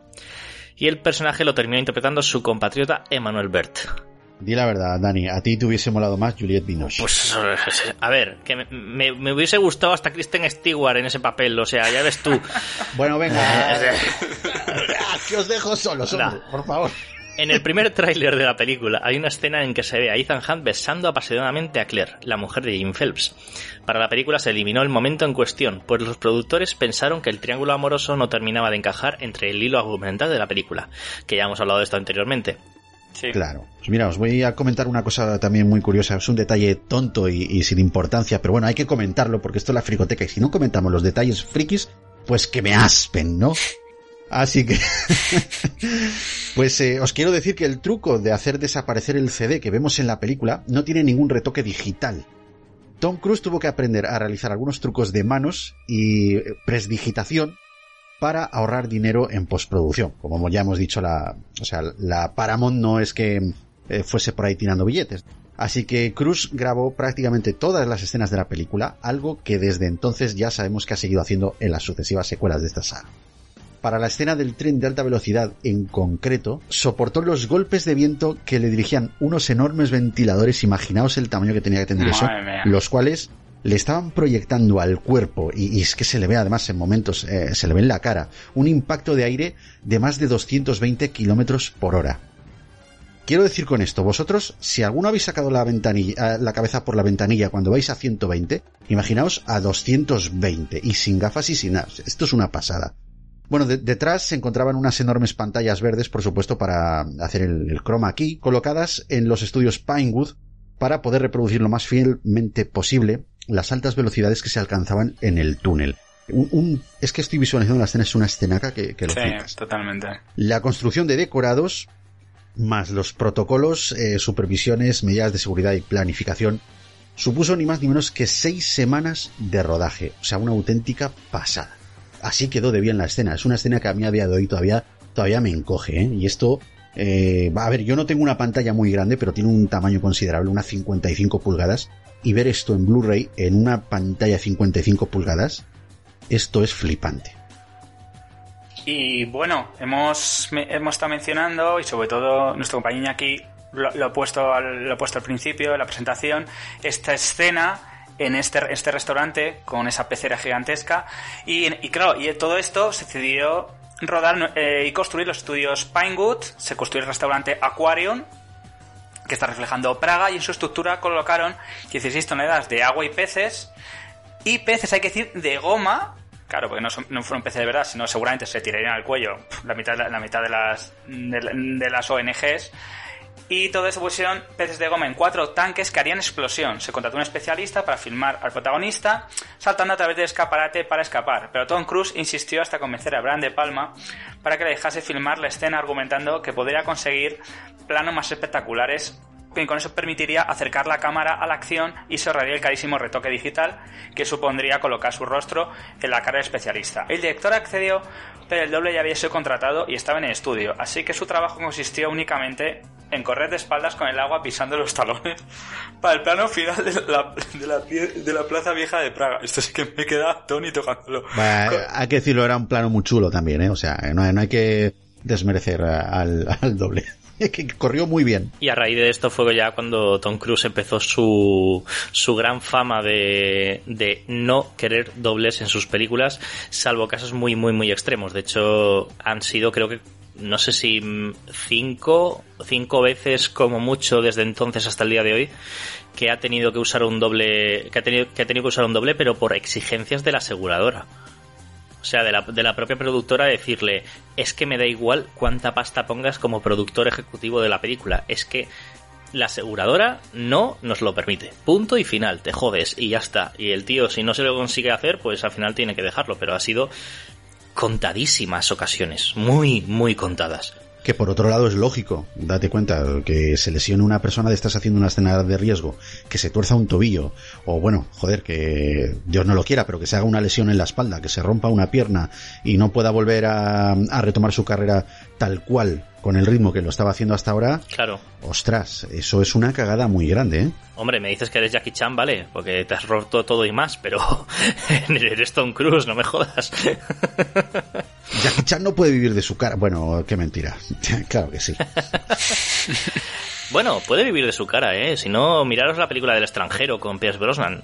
El tío ahí... Muy buena, muy buena. Sí, muy chula. Pegar palizas pega pocas. Realmente interpreta más con su cara y su mirada y sus conversaciones que otra cosa, y lo hace muy bien. La verdad que sí. Otra de las escenas más icónicas de la película sucede cuando el protagonista se cuela en la sala de seguridad del ordenador central de la FMI en Langley. Para compensar el peso y mantener a Tom Cruise en equilibrio, tuvieron que colocarle bolsas con monedas en los talones. Pues cada vez que ensayaban el movimiento de descenso en el que el actor quedaba a escasos centímetros del suelo, este siempre terminaba golpeándolo con la cabeza. O sea, chichones a mamporros. Las autoridades del TGV, la red ferroviaria de alta velocidad de Francia, se negaron firmemente a ofrecer sus instalaciones para rodar la secuencia que tiene lugar al final de la película. Brian De Palma, desesperado, comenzó a hablar con los productores y el guionista para buscar un emplazamiento alternativo para la filmación de la escena. Pero era dificultoso, porque ello conllevaba cambiar muchas partes del guion y diálogos de los actores sobre escenas que ya se habían grabado. Además, ello terminaba afectando a la trama principal, por lo que la producción corría el riesgo de quedar pausada e incluso de suspenderse. El mismísimo Tom Cruise intervino mediando con alguno de los altos cargos tratando de convencerles. Les invitó a cenar y les explicó por dónde iban los cauces de la producción y que las partes que podían de algún modo comprometer las instalaciones se realizarían en estudio, de modo que solo utilizarían ciertos planos del interior de los vagones y puede que algunos en las estaciones de embarque. Los dirigentes terminaron por conceder los permisos. Claro, estas cosas, sinceramente, chicos, no hacen que Tom Cruise os caiga todavía mejor. Sí, bueno, hombre, el tío sabe lo que necesita y sabe lo que necesita su equipo y, y la labia que tiene es legendaria. O sea que si hace falta se, se, se rompe la crisma para poder hacer lo que sea. Este tipo de detalles son los que hacen realmente que un personaje público te meta en el bolsillo, a mí por lo menos. Bueno, pues eh, hay que decir que Misión Imposible es la única película de toda la franquicia en que Tom Cruise no dispara ni una bala. Y esto reto a todos los fricototes a que lo comprueben, que se pongan la película, no dispara una miserable pistola. Apuntar, apunta con el arma, pero no, no, no dispara, no dispara. Fue la primera película además producida por la compañía Cruise Wagner Productions, una empresa creada por Tom Cruise y la exagente de casting Paula Wagner. Y esto lo hicieron más que nada para darle mayor control al propio Tom Cruise sobre los proyectos en que éste trabajaba y claro, pues um, para retener más ganancias, ¿no? Para llevarse además de lo que es eh, el porcentaje de la producción, no solamente el sueldo como actor. Un truco muy, inter- muy interesante y, oye, pues muy inteligente, ¿por qué no decirlo? Y cabe decir que además fue Paula Wagner la, la otra mitad del, del grupo que convencían siempre a, todos los a todas las productoras y aseguradoras para que Cruz fuera el especialista de sus propias películas. Bueno, escuchamos un poquito de música, ¿os parece bien, caballeros? Y así, yo qué sé, pues nos relajamos un poquito, vamos al servicio. Vamos allá. Vale. Venga. Un juego fácil. Cuatro jugadores. Exfil abre el bolsillo. Ciber coge la cartera. Un banco. El ordenador central de la FMI. ¿Qué vamos a coger? Información. ¿De qué clase? Provechosa. Oye, allí no se entra de cualquier manera. Verás, no hay acceso por modem a un ordenador central. Por algo lo llaman autónomo. Lo que significa que tendría que estar físicamente en la terminal. Tranquilo, Luther. Es mucho peor de lo que crees. La terminal está en una cámara aislada bajo llave. La única persona con acceso a la sala debe pasar por una serie de controles de seguridad. El primero es una identificación de voz con un código de acceso de seis dígitos. Con él, solo accede a la sala exterior. Luego debe pasar por un escáner de retina. Y por fin, los sistemas contra la intrusión solo se desactivan con una doble tarjeta llave electrónica. Que no tendremos. Bien. Dentro de la cámara aislada, hay tres sistemas funcionando siempre que el técnico está fuera de la sala. El primero es sensible al sonido. Todo lo que supere a un susurro lo dispara. El segundo sistema detecta cualquier aumento de temperatura. Incluso el calor corporal de una persona no autorizada en la sala lo dispara, si la temperatura aumenta un solo grado. Esa temperatura está controlada por el aire acondicionado, que entra por un conducto situado en lo alto, a 9 metros del suelo. Ese conducto está protegido por una red de láser. El tercero está en el suelo y es sensible a la presión. El más leve incremento de peso dispararía la alarma. Si cualquiera de los tres sistemas se dispara, activa un cierre automático. Bien, creedme si os digo, muchachos, que esos tres sistemas son el Nova Más. ¿Y crees que podemos hacerlo? Vamos a hacerlo.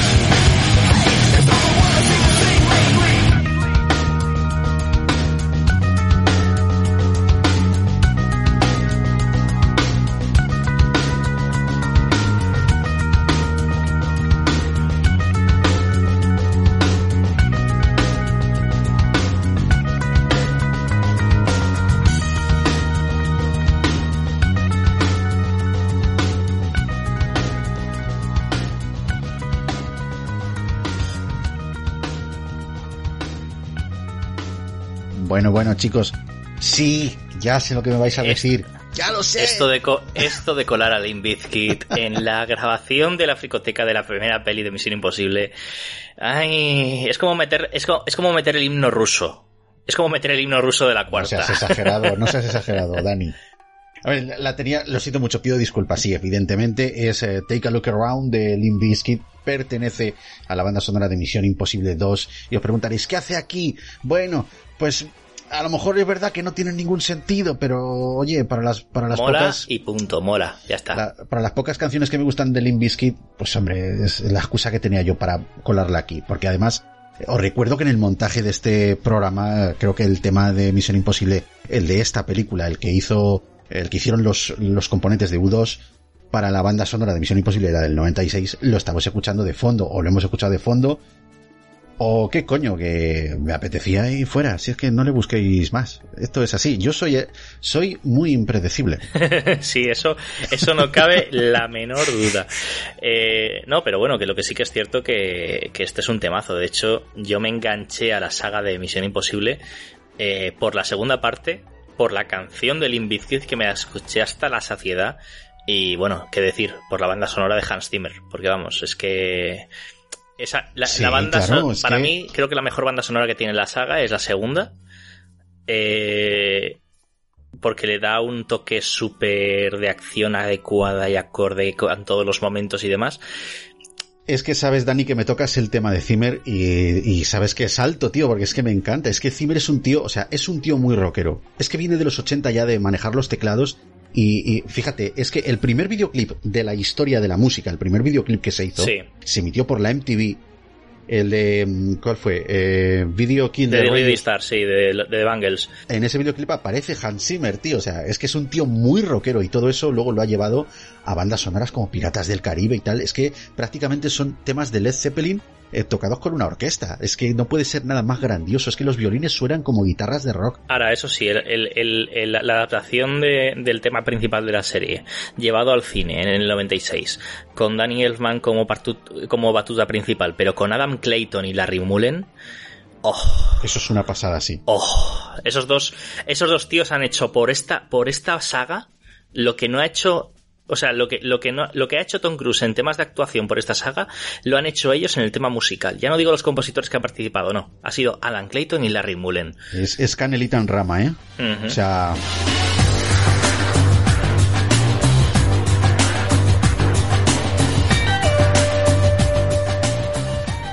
Bueno, pero ¿qué, qué, qué- vamos a decir de la banda sonora que no podemos decir en otro momento? no nos viciemos, no nos viciemos. Que, que si no me pongo aquí en plan Master DJ, se caga la perna, ¿eh? Que al final pongo la canción de Metallica que quería poner, la de I Disappear. Ay, Dios mío, Dios mío. De- déjalo déjalo para, para una cosa especial que vamos a anunciar después. Sí, sí, sí. que sí. si acaso, porque si no... Vamos a volver, chicos, al 96. Vamos a volver a Misión Imposible. Eh, y voy a dar pie un poquito ya, quizá hablar de las secuelas, ¿no? Vosotros, si queréis, me interrumpís. Yo voy a soltaros un speech Venga. que más o menos tengo, creo que tengo más o menos claro por dónde lo voy a, a llevar, pero quiero empezar diciendo que eh, el éxito de esta película, el éxito de Misión Imposible, de la película que estamos eh, hablando, tardó más de lo esperado en entrar una secuela, precisamente porque el estudio quizá no había contemplado en un primer momento que eso fuese posible, o sea, que, que le fuese a dar tanto éxito como para querer hacer una secuela. A día de hoy sabemos que se ha convertido en una mm, franquicia importante de- del, del cine, además a día de hoy que ya es que todo ya son franquicias, ¿no? A cada entrega se pretenden eh, crear escenas más arriesgadas de la mano de Tom Cruise, que es lo que hablábamos antes, que ha cogido también pues una un, un apego importante por el personaje, vamos a decirlo así, porque creo que es el además un, junto con Jack Reacher y no sé si tiene alguno más por ahí, pero creo que este es de, de los personajes clave. Que no sabes, que no sabes más. Hombre, pero a no ver, sí, sabes madre más. mía. Te voy a dar, eh. Te voy a dar, eh. Me, no voy- me no voy a, me voy a enfadar que solo hay contigo. una película de Top Gun. Por ahora. Vamos a ver si puede, si puede llamarse Top Gun la segunda. Ya veremos, Bueno, a ver, ya veremos. está- ya está por verse. veremos. Mira, yo soy de los que le sacan multitud de fallos y errores a, a la segunda parte. Sí, claro. Sí, muchos. Me parece una película totalmente distinta a la original en cuanto a su estética, su fotografía y su composición. Pero no sé, chicos, tiene algo que me atrapa. Es John Woo. Es Exactamente, John Woo. efectivamente, es, es un placer culpable. Quizás sea porque es eh, una propuesta tan marcadamente distinta Porque ese estilo que comentamos de, de John Woo le imprime que, que pues eso, que, que se apoya tanto Esas en acrobacias palomas, ¿verdad? estéticas. De Joder. verdad, esas palomas, esas palomas que nunca cagan encima, que nunca cagan encima. No, No, no, y, y con, y- y con esos coros, además, justo con las palmas. Turoro, tur, y- ¡Que explota, explota, me explota! No, yo, yo confieso que es como un placer culpable. Misión Imposible 2 para mí es un placer culpable. Muchos la tirarán por tierra, pero yo, o sea, yo me la como con patatas. Está en, está en, en mis películas ahí originales de Blu-ray, por supuesto tenía que estar. Y es que John Woo eh, es la, la acción, tío, la acción de Hong Kong traída al estilo norteamericano. La fotografía. Es que es tan suyo, es que la película es tan suya que a mí me termina por satisfacer mucho como espectador. No, es que estamos hablando, a ver, estamos hablando de una saga que no es una saga al uso. Me voy a explicar. Tú hablas de una saga como Depredador, hablas de una saga como mm, Viernes 13, hablas como una saga como La Jungla de Cristal, y son sagas que repiten eh, fórmula, que repiten esencia, que repiten temática. Misión Imposible no ha pecado de eso. Porque siempre se ha intentado reinventar, al menos hasta la cuarta película, ¿vale? O sea, estamos hablando de que la primera película fue la adaptación más fiel que se pueda conseguir de una serie de espías clásica. Y se consiguió, para mí se consiguió muchísimo y con las técnicas actuales, o sea, de esa época del cine de acción, ¿vale? La segunda peli, la, perdón, la segunda peli, una peli de acción, como tú dices, del estilo oriental de John Woo, pero total y adaptado a Hollywood. La tercera de JJ Abrams es película de acción de espías, pero con un guion JJ Abrams que te va a comer la cabeza. Y la cuarta es Sí, humor totalmente. en momentos de acción, que dices, hostia, es verdad que los aparatos pueden fallar. Claro, claro, claro. ¿Sabes? O sea, te quedas un poco así y dices, es que mola mucho porque se reinventa. Y siempre está intentando llegar a ese otro nivel que no ha llegado. Está muy bien eso. Además, yo quiero remarcar eso que dices, porque, a ver, lo bueno es que cada saga te sorprenda y sea diferente, ¿no? Como tú dices, la, la tercera entrega yo creo que procura volver un poquito a la raíz que ya plantó Brian De Palma. Pero, claro, a ver, lo consigue en cierta manera, pero es la visión de JJ Abrams Claro. y además lo bueno es que sigue siendo fiel a los personajes, la segunda también, la trama es muy entretenida y mira, ya que ya que hablamos de la de JJ Abrams, yo destaco la elección de Philip Seymour Hoffman para Sí, el papel del villano, brutal, es brutal. brutal. Es de los villanos que más me han que más me han gustado de esta franquicia, ¿vale? Cumple maravillosamente bien con su personaje e incluso hay escenas en las que yo creo que llega a eclipsar al propio Tom Cruise, no me digáis que no, joder. No, no, no, es que, es que es el mejor villano de la saga. Punto. Es el mejor villano de la saga. Pero y una de las cosas que también hacen a partir de la tercera es que, que, que dan humanidad, que eso lo hemos comentado antes, da- dan humanidad al personaje Ethan Hunt, le están Sí. dando una vida porque parece que Ethan Hunt, joder, es como, no, ese tío tiene que, tiene que estar en solitario.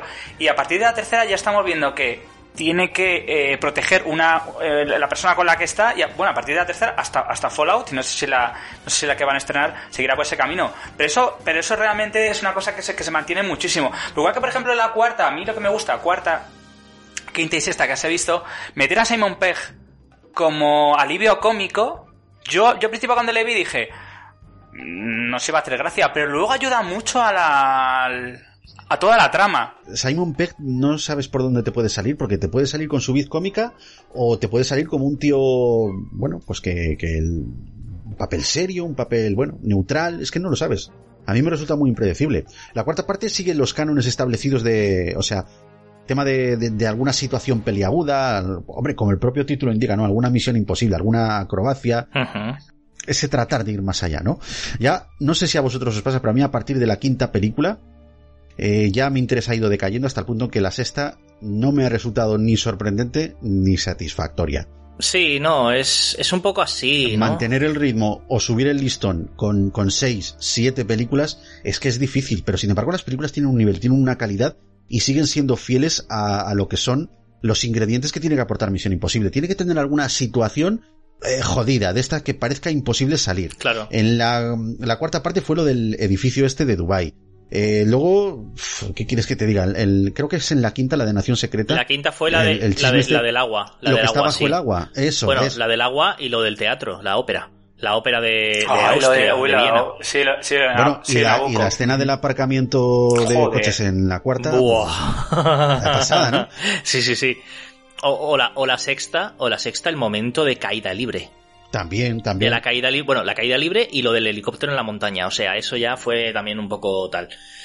Pero bueno, es que es eso, al final, es lo que tú dices. Al fin- al partir, a partir de la quinta, el interés decae, pero porque, claro, quizá el guion no se centra tanto en ofrecerte algo peliagudo, en algo diferente, en algo novedoso, y va a recurrirte a unas escenas de acción acojonantes. Yo querría añadir una, yo querría añadir una cosa porque yo, yo me he dado cuenta, eh, porque antes, cuando me dijiste que íbamos a hacer el programa, yo además estuve viéndolas y analicé varias cosas. Primero, sí, sí, la- las tres primeras son tres, son tres cosas diferentes. La primera, sobre todo, homenaje a la serie que yo la he visto de pequeño, así la veía en una tele en blanco y negro y me parecía espectacular. La dos, sí, coge el cine asiático y más lo he visto en cara a cara, porque John Woo tiene, tiene esa costumbre de hacer ese cine. La tercera, J. Abrams pone pones impronta y a partir de ahí ya es productor ejecutivo. Y la cuarta, me estamos viendo que Brad Bird, ¿de dónde viene? Los Increíbles, Tomorrowland, eh, coge un poco la tercera y la primera y hace una cuarta, ¿vale? Y la quinta y sexta y séptima va a ser... Yo creo que han cogido un poco el estilo de James Bond, que, que, han- que han una historia que esté vertebrada, que tenga un villano fijo y que tenga una especie como de espectre. Está- está- están haciéndolo en ese sentido Y para que, que, pueda haya, y que funcionar. haya hostias como panes al estilo de, exactamente, de Daniel exactamente, Craig. lo han hecho así. Lo que también es cierto es el tema de que, claro, tú en la cuarta, eh, al final lo estás viendo un poquito acorde a cada director, ¿no? Y si no me equivoco, la quinta y la sexta está dirigida por el director de Jack Reacher. Y la ¿no? séptima también. Y la Y séptima la también. séptima también. Bueno, pues el director de Jack Reacher ofrece la esencia de lo que ofrecía en Jack Reacher. Y por eso trabaja también con Tom Cruise, porque se compaginan muy bien en ese sentido. Pero claro, no deja de ser una película que busca quizá la acción más realista, porque en Jack Reacher buscaba, veías una acción muy realista, al menos la primera, y bueno, en Misión Imposible no lo vas a ver tanto, ¿no? Pero vas a ver cómo en plan de que va a hacer un salto a lo loco y se la va a pegar. Se la va a pegar Fallout, sí, la que y se la Fallout. pega, ¿no? Es en plan de, pues dices, es que no va a salir todo bien, pero no te vas a reír porque no es el momento Brad Bird de la cuarta, no, es que te vas a, te vas a, vas a verlo sufrir y vas a sufrir con él. Entonces, claro, cada uno aporta su esencia y bueno, pues es lo que aporta la saga en sí, en ese conjunto. Un, un cúmulo y una suma de experiencias y de tipos de ver cine unidos bajo una misma saga. Claro que sí. Yo quiero reiterar una cosita. A, a todos los haters de Misión Imposible 2, eh, quiero, quiero decir, ¿qué pasa, coño? ¿Qué pasa con Misión Imposible 2? ¿Qué pasa, joder? ¿Qué pasa? Que me lo digan a mí, coño. La peli mola. Sí, sí, las ruedas de tacos y las ruedas lisas. Sí, sí, lo que tú quieras. Que vuela con la moto, sí, puede hacer lo que le dé la gana. Es Ethan Hunt. ¿Qué pasa? Además, Coño, además tiene, tiene a Elías Coteas, tiene a Anthony Hopkins, tiene esas justas de caballeros medievales en moto. Eh, ¿sabes? Claro que sí, hombre. Tiene esas persecuciones en el coche. ¡Oh! Juntan la Semana Santa de Sevilla con la falla de Valencia. Bueno, tío, yo también confundo el Día de la Independencia con el de Acción de Gracias. Joder, ¿qué pasa? No pasa nada, hombre, es cine, es cine. Y, y mira, si. Yo creo que esta, esta, este detalle creo que le ofende a todo el mundo, menos a los valencianos y a los sevillanos. Que les da igual. Es que a mí me da igual, sincera, Es que sencillamente. tú la, tú la pones y tiene 40.000 fallos y 40.000 fantasmadas, pero cómo mola. De hecho, hay un, hay un vídeo que no sé si son 20 minutos de hablar de todos los fallos que tiene Sí. esa película. Desde la matrícula hasta lo de las fallas, hasta el no sé qué cosa química de la fórmula de no sé. Bueno, dices, venga, anda, iros a tomar por ahí. Además, eh, no sé si la gente se ha dado cuenta primero, lo del, lo del Fallout, además es una cosa que él hace, que es un, que es un, que es un salto en caída libre, o bueno, salto base, mm, que si lo haces mal te pegas una hostia, directamente, además se puede buscar los making offs.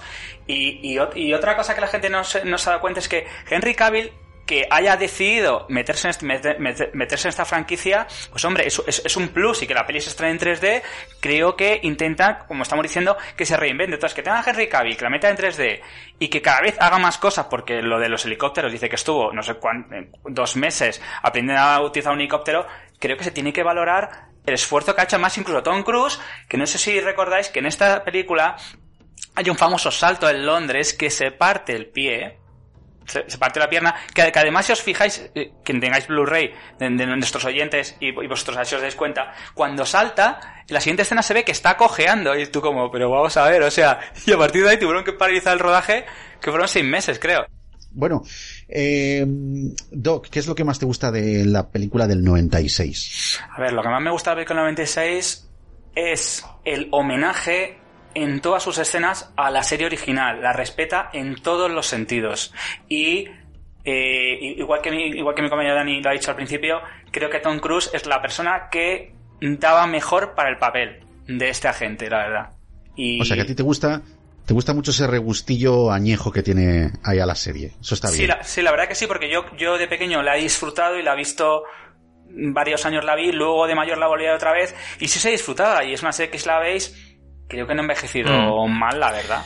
De hecho, está, eh, está en los documentales del cómo se hizo, eh, revelan de que otra, otra parte de la que se formara eh, Cruise Wagner Productions era sobre todo para que Tom Cruise pudiese tener una empresa en la que asentarse para llegar a las productoras que tenían los derechos de la serie y decir, quiero hacer una película de esto. Porque claro, él era súper fan de la serie original y desde hacía años que quería llevarla al cine.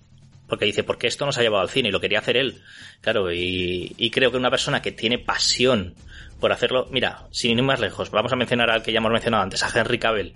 Henry Cavill es la mejor elección para hacer de The Witcher, no por el físico, ni por el porte, ni por la actuación, ni- no, es porque le encanta el personaje. Ahí está. Y si realmente tienes a una persona que le encanta el personaje, tanto como para decir, es que voy a darlo todo para hacerlo, pues qué mejor que hacer el- eh, eh, esa persona, salvo que sea lo más feo del mundo, ¿no? O el más inútil. Ese tipo de Pero detalles vamos, influyen mucho, ¿eh? Claro, es que ahí tenemos, es que ahí tenemos muchísimas personas que han hecho grandes personajes que en algunas ocasiones se han valorado mucho, otras no tanto. Thomas Jane, como de Punisher, por ejemplo. Buah. Thomas Jane es el mayor fan que pueda haber de The Punisher en la historia, pero sin embargo la película fue una puta mierda por cosas de tal que al final él lo que hizo fue hacer un propio corto. Es que El problema de esa película fue que eh, no es para mayores de, de 18 años. eso y mezclar varios cómics en uno. Porque ahí se mezclan varias tramas de varios cómics en uno de The Punisher. Y eso es lo peor que se pudo hacer. Y algo que se ha hecho bien, por ejemplo, en la serie. Aunque en la serie no me convenza mucho el, el personaje. El actor, perdón. El actor como haciendo el personaje. Pero bueno, eso es otra historia. Bueno, eh, Dani, eh, ¿qué es lo que más te gusta de Misión Imposible? El, eh, bueno, Doc ha dicho la elección de Tom Cruise, pero yo creo que es la elección de prácticamente todos los actores, menos un par de ellos, para hacer los personajes. Porque vamos, desde Tom Cruise y incluso John Boyd como Phelps, a pesar de que a mí Jim Phelps en la, en la película eh, lo podría haber interpretado casi cualquier otro y te diría, bueno, es que tampoco tiene mucho carisma o mucha cosa que interpretar más que hacer el relleno, ¿no? Pero bueno, que está muy bien. Pero hasta el tío que le pone la máscara a Tom Cruise. ¿Sabes? El rubio que aparece después en la cuarta película otra vez. Hasta ese es una buena elección. O sea, ya me dirás. O sea, es que la elección de los actores y actrices para esta película, menos uno o dos, como ya digo, son para mí muy acertados. Pero muy, muy acertados. Incluso el Panoli del, del, de, de Langley, el que acaba siendo la víctima. Es William Love. que se atraganta y que se ahoga cuando dice su, su nombre, ¿no? Bueno, a mí me gusta mucho, realmente creo que el punto fuerte es el guion. O sea, está Sí. todo muy bien elaborado, con, con un desarrollo de la trama que no se hace pesado, que te mantiene, bueno, pues interesado en la película, pese a no tener más que un... Si, si os dais cuenta, no tiene más que un par de escenas de acción. Un par de escenas, bueno, y media, te diría, porque la del comienzo, más que de acción, no sé, es más de suspense, ¿no? Pero esta película es irrepetible por eso. A mí me da miedo que la franquicia caiga en, en manos de directores, ojo, directores que me gustan. Estoy hablando de Christopher Nolan en concreto. Si Misión Imposible la por H por B llega a las manos de Christopher Nolan, agárrate los machos. Necesitas una guía para seguir la película. Y sin embargo, Brian De Palma aquí lo hizo redondo. La película empieza eh, por la A, sigue por la B y termina en la C. Ni más ni menos. Eh, es- está muy bien contada. Tiene ese gusto añejo que le, de- que le comentaba antes a Doc, a la serie antigua. Eso da ahí un, cierto aroma de clasicazo. Y es lo que hace un poquito que la película realmente se mantenga en la historia como, o sea, como lo que es, una gran obra, una, una película muy buena, muy irrepetible. Ahora mismito Misión Imposible, si quisieran hacerla igual, no creo que pudiesen, ya no solo por la tecnología, sino por todo eso, por, por la composición de las escenas que hablamos antes, por la banda sonora. Joder, es, eh, sí que es verdad que co- coincido, coincido contigo en el tema de John Boyd, a Jim Phelps lo, lo podía haber hecho cualquier otro mejor, Vale, no te lo voy a discutir porque yo creo que el carisma realmente es el actor de doblaje el que se lo imprime. Sí. Sin lugar a dudas. Pero a mí la película tal cual está hecha, yo cada vez que la, que la pongo y que la revisiono, digo, joder, estoy viendo un clasicazo, estoy viendo una película irrepetible, algo que no se va a volver a hacer. Es que pienso que además fue, fue sobre todo el, el toque de Palma. Porque de Palma, eh, en esta película podría haberse ido a lo fácil. Estamos en los 90, época de cine de acción a tutiplén. Vamos a centrarnos en meter Misión Imposible en la nueva generación y hacer película de acción. Pero película de acción noventera. No, no, pero, pero Y te sin hizo embargo- película de suspense, de espías, y las pocas escenas de acción que tienen son épicas. No, sí, pero es que se mete en ese mundo de los espías, pero se mete dentro de su cabeza. Dentro de sus pensamientos, dentro de sus paranoias, dentro de, su, de, de sus posibles cambios de, de perspectiva y de misiones y de tal. Y luego la acción es como si la dirigiese su otro yo. O sea, está muy bien hecho en ese sentido. ¿Qué es lo que menos te gusta? Tengo que decirlo. Emmanuel Bert. Punto. O sea, sobra. Me has hecho pupa. No, eh, lo siento mucho. O sea, que la cambien por Christian Scott Thomas y a lo mejor me convence con su personaje de Claire. Pero Emmanuel Bert, no sé si por el guion o por ella, con su... Oh, es que lo único bueno que tiene es su actriz de doblaje. ¿Vale? O sea, ya está. A ver, es que diría lo mismo, porque es que la, es que la actriz no, me- no me gusta nada. Es que no puedo evitarlo, lo siento, tengo- estoy de acuerdo con Dani. Es que en serio, no me gusta nada. Porque es que todo, todo lo demás, todos los demás personajes creo que tienen su momento. Ella, pues nada, yo creo, yo creo que pasó por allí, pidió un café y se sentó. Se sentó con el blanc este y poco más. Es que no me, no me gusta nada la actriz. Y creo que se Qué, aprovechan. cab- qué cabrones. No, no, eh, no, no, mira, además, una cosa, además una cosa, mira, eso tú has dicho. Y además me fastidia que Christine Scott Thomas y a Emilia Estevez se, no les han dado apenas escenas de poder lucirse. Mira, además, añado uno más. Eso, que no han podido dar escenas. Ni a Emilia Estevez ni a Christine Scott Thomas a la película. Eso me molesta mucho más que Claire, la verdad. Pero es que te voy a, te voy a poner, mira, una tesitura. Si por lo que sea de Palma estaba con los guionistas y le dijeron, es que aquí sobrevive uno de todo el equipo, aparte de Ethan, y, dice, bueno, pues que sea la esposa de Jim, porque claro, es que Jim es el malo, entonces está compinchada con él, no sé qué y no sé cuántos. Y los guionistas, bueno, pues lo adaptamos, no sé qué y tal. Bueno, vale, bien. Eh, si te dicen la tesitura de es que tiene que, que tiene que quedar vivo solamente uno aparte de Ethan, ¿por qué no coges a Emilio Estevez? Luz roja, luz verde. ¿Sabes? Ya está, ya está. Es que, vamos, va- mira, mira, además, te lo, te- mi- mira, te lo voy a decir más claro que el agua. Esa mujer no merecía estar ahí, por una sola razón. ¿Qué es lo primero que se le escucha decir después del sí, sí, sí a su marido? Iza, en ese café hecho yo. Pues eso mismo, vaya café de mierda. O sea, ¿vale? O sea, es que no, ni el café sabe hacer bien en la película, por favor. Si alguien no sabe hacer un buen café en la película, y lo, y lo demostró Tarantino, ¿vale? Si alguien no sabe hacer un buen café, no merece la pena. Ay, Dios mío. Qué cabrones que sois, eh, sois dos contra uno. Ajá.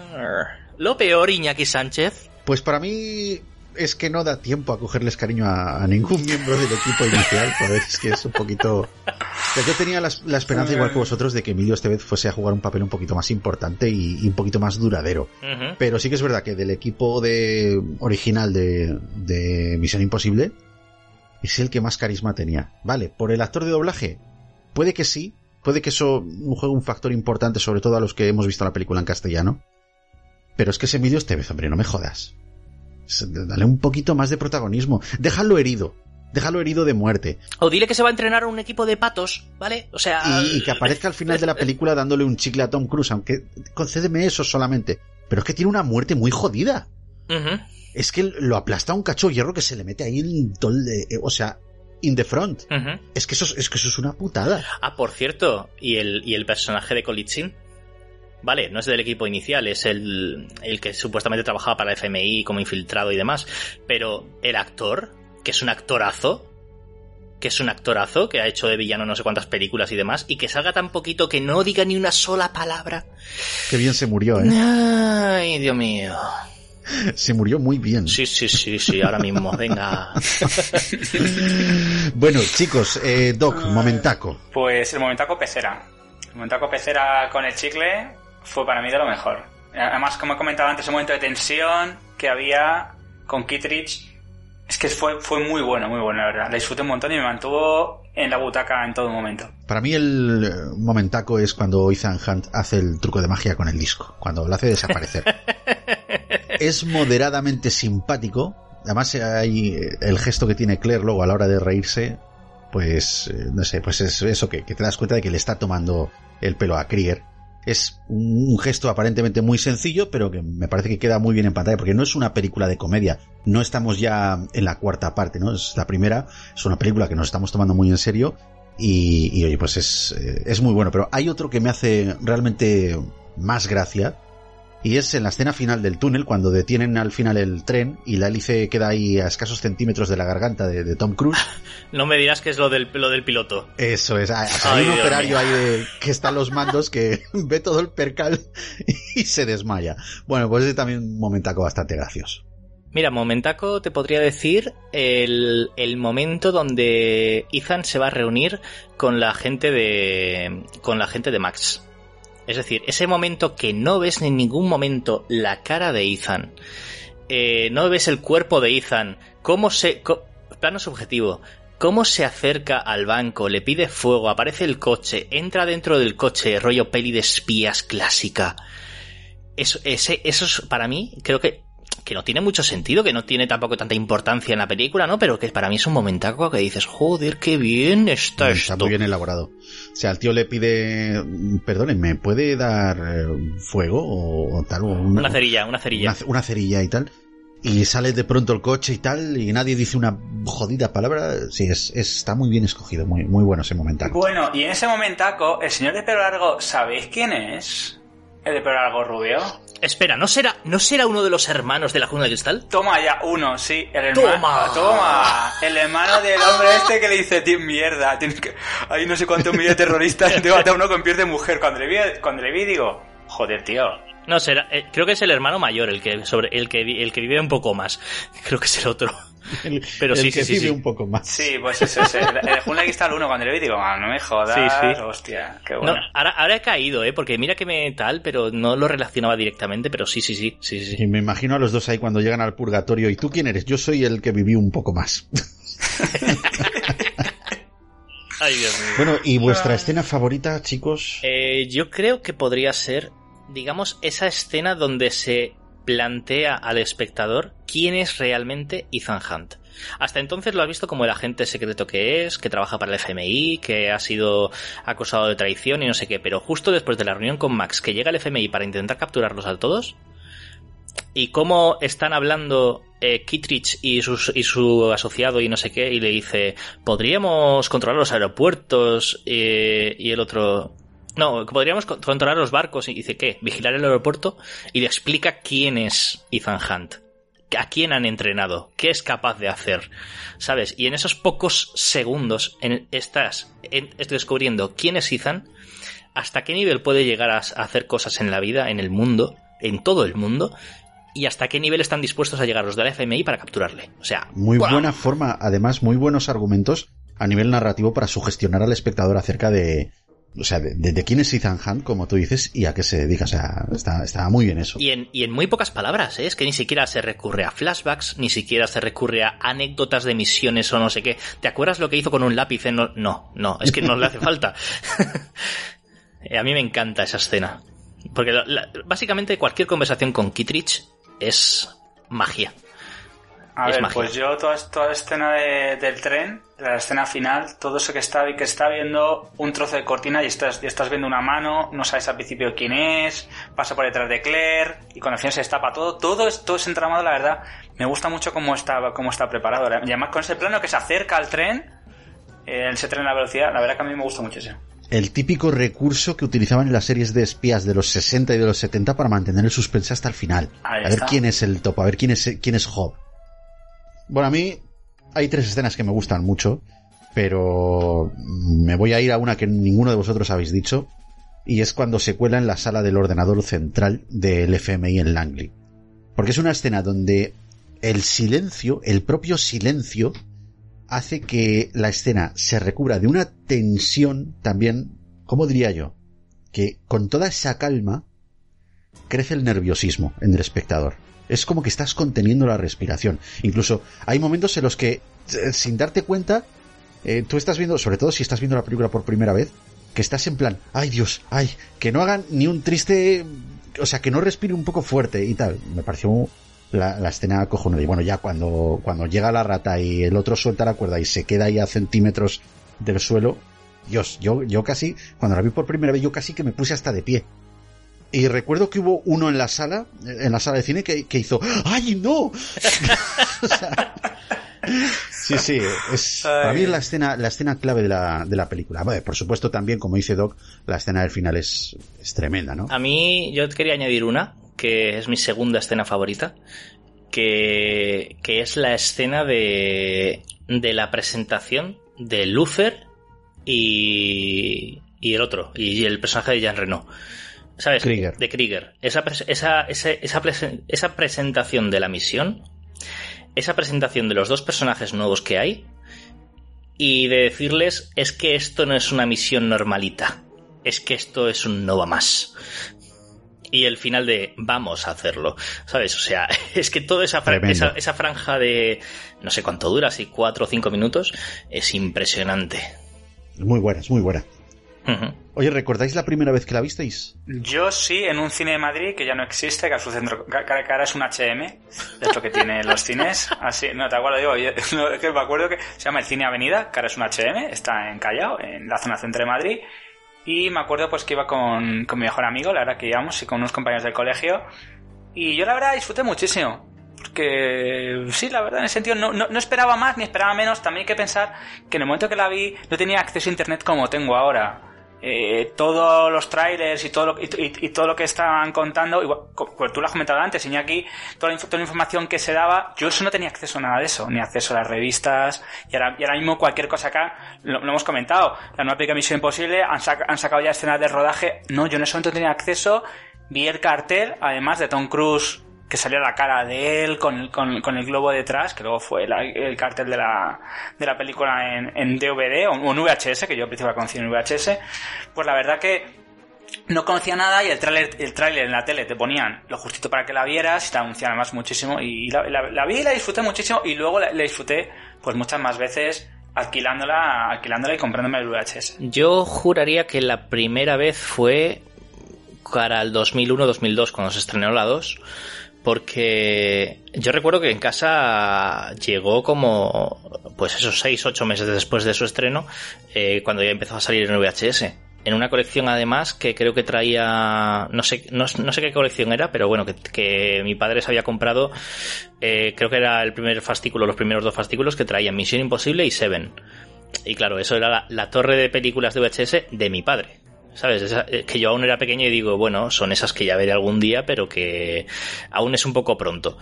Pero cuando llegó a mi poder, eh, mis, o sea, en su día que vi la vi anunciado en las revistas que yo me compraba de, de pequeño y veía anunciado Misión Imposible 2 veía un poquito de qué palo iba que iba a ser una cosa de acción súper chula me la pillé en VHS para verla me encantó y de repente descubrí espera esto me suena y me fui a buscar el VHS de mi padre eh, me vi la primera, no la entendí demasiado, aún era muy joven, pero poco a poco iba ganando fuerza en, en el cariño cinéfilo que tuve desde entonces. Por supuesto. Mirad, lo mío, lo mío sí que fue, o sea, yo lo recuerdo perfectamente. Yo recuerdo perfectamente que a menos de un mes de cumplir 12 años, eh, mi tío, hermano de mi madre, me llevó con él a ver esta película en Multicines Zamora. ¿Tu, tu famoso tío? ¿El tío ese que mola Eh, tanto? mi- ese tío. Ah, sí señor. El mismo, el mismo. Es Qué culpable. bueno. Es culpable de descubrirme esta película. Mira, os voy a decir una cosa. Aún conservo mi entrada de cine, aunque ya, por supuesto, está descolorida. Tiene el toner ya que no se le vea, a no ser que lo pongas a trasluz. Pero la conservo. Y yo he de decir que cuando entré en la sala de cine, estaba llena. Y a mí me impresionó eso. Date cuenta que yo tenía todavía, eh, estaba por los 11 años todavía, a menos de un mes de cumplir los 12. Entonces, bueno, tuvimos suerte y pudimos verlas sentados más o menos en el centro. Reconozco que sí, es verdad, me costaba como a ti, Dani, me costaba un poquito seguir la trama, pero las escenas de tensión me impactaron al punto de querer verla detenidamente en mi casa. Tuve que esperar casi dos años hasta que la emitieron en Canal Plus, porque no llegué, nunca llegué a alquilarla ni a comprarla, fíjate, hasta 2016 que, que la compré, eh, bueno, compré un pack en Blu-ray con las tres primeras entregas de, la saga, y hasta entonces siempre la había tenido grabada en una cinta de VHS que ya te digo que grabé por Canal Plus. Es una de esas películas que vi en repetidas ocasiones y cada vez que la emitían en televisión, pues oye, procuraba no perdérmela, siempre me ha gustado y te puedo decir que a día de hoy, todavía cuando la veo, todavía me entra esa nostalgia de cuando la vi en el cine con, con mi tío. Y es, increíble, tengo muy buen recuerdo, aparte, como ya os he dicho, porque es una película de 1996, un gran año, un gran año para mí en todos los sentidos, cinematográficamente un año colosal, además es el año en el que nació mi hermana, joder, así que normal que sea un año muy especial para mí. Pero es que Misión Ya sabes ver al secreto.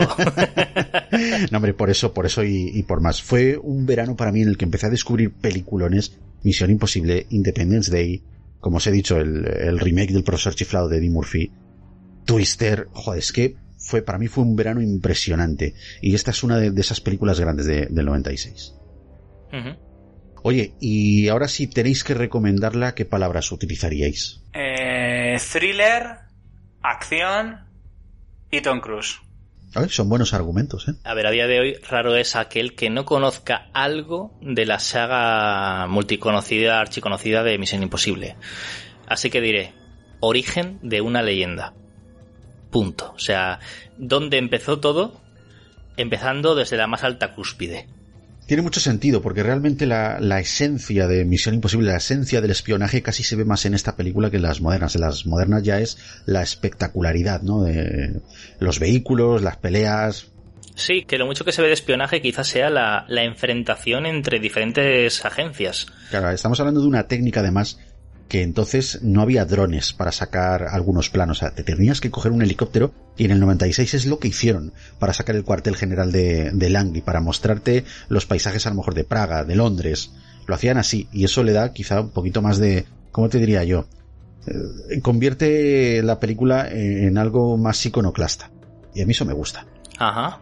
Yo, yo diría que es una película que satisfará a los incondicionales de 007, de 007 de siempre, me refiero y a los amantes del cine de espías, por supuesto, pero a los que no amen este género especialmente, también les va a atrapar, porque tiene un argumento muy bueno, tiene unos personajes que están a la altura y las escenas de tensión, mira, hasta entonces yo no he visto ninguna película de James Bond, no he visto ninguna película que tenga un, unas escenas tan elaboradas y que con tan poco generen tanta, tanto entusiasmo y, y, y tanta tensión en una película. Esa es la mejor recomendación. Y que es que a día de hoy todavía esas escenas funcionan. Uh -huh. Así que, ¿cómo no recomendar una película que ha envejecido tan bien?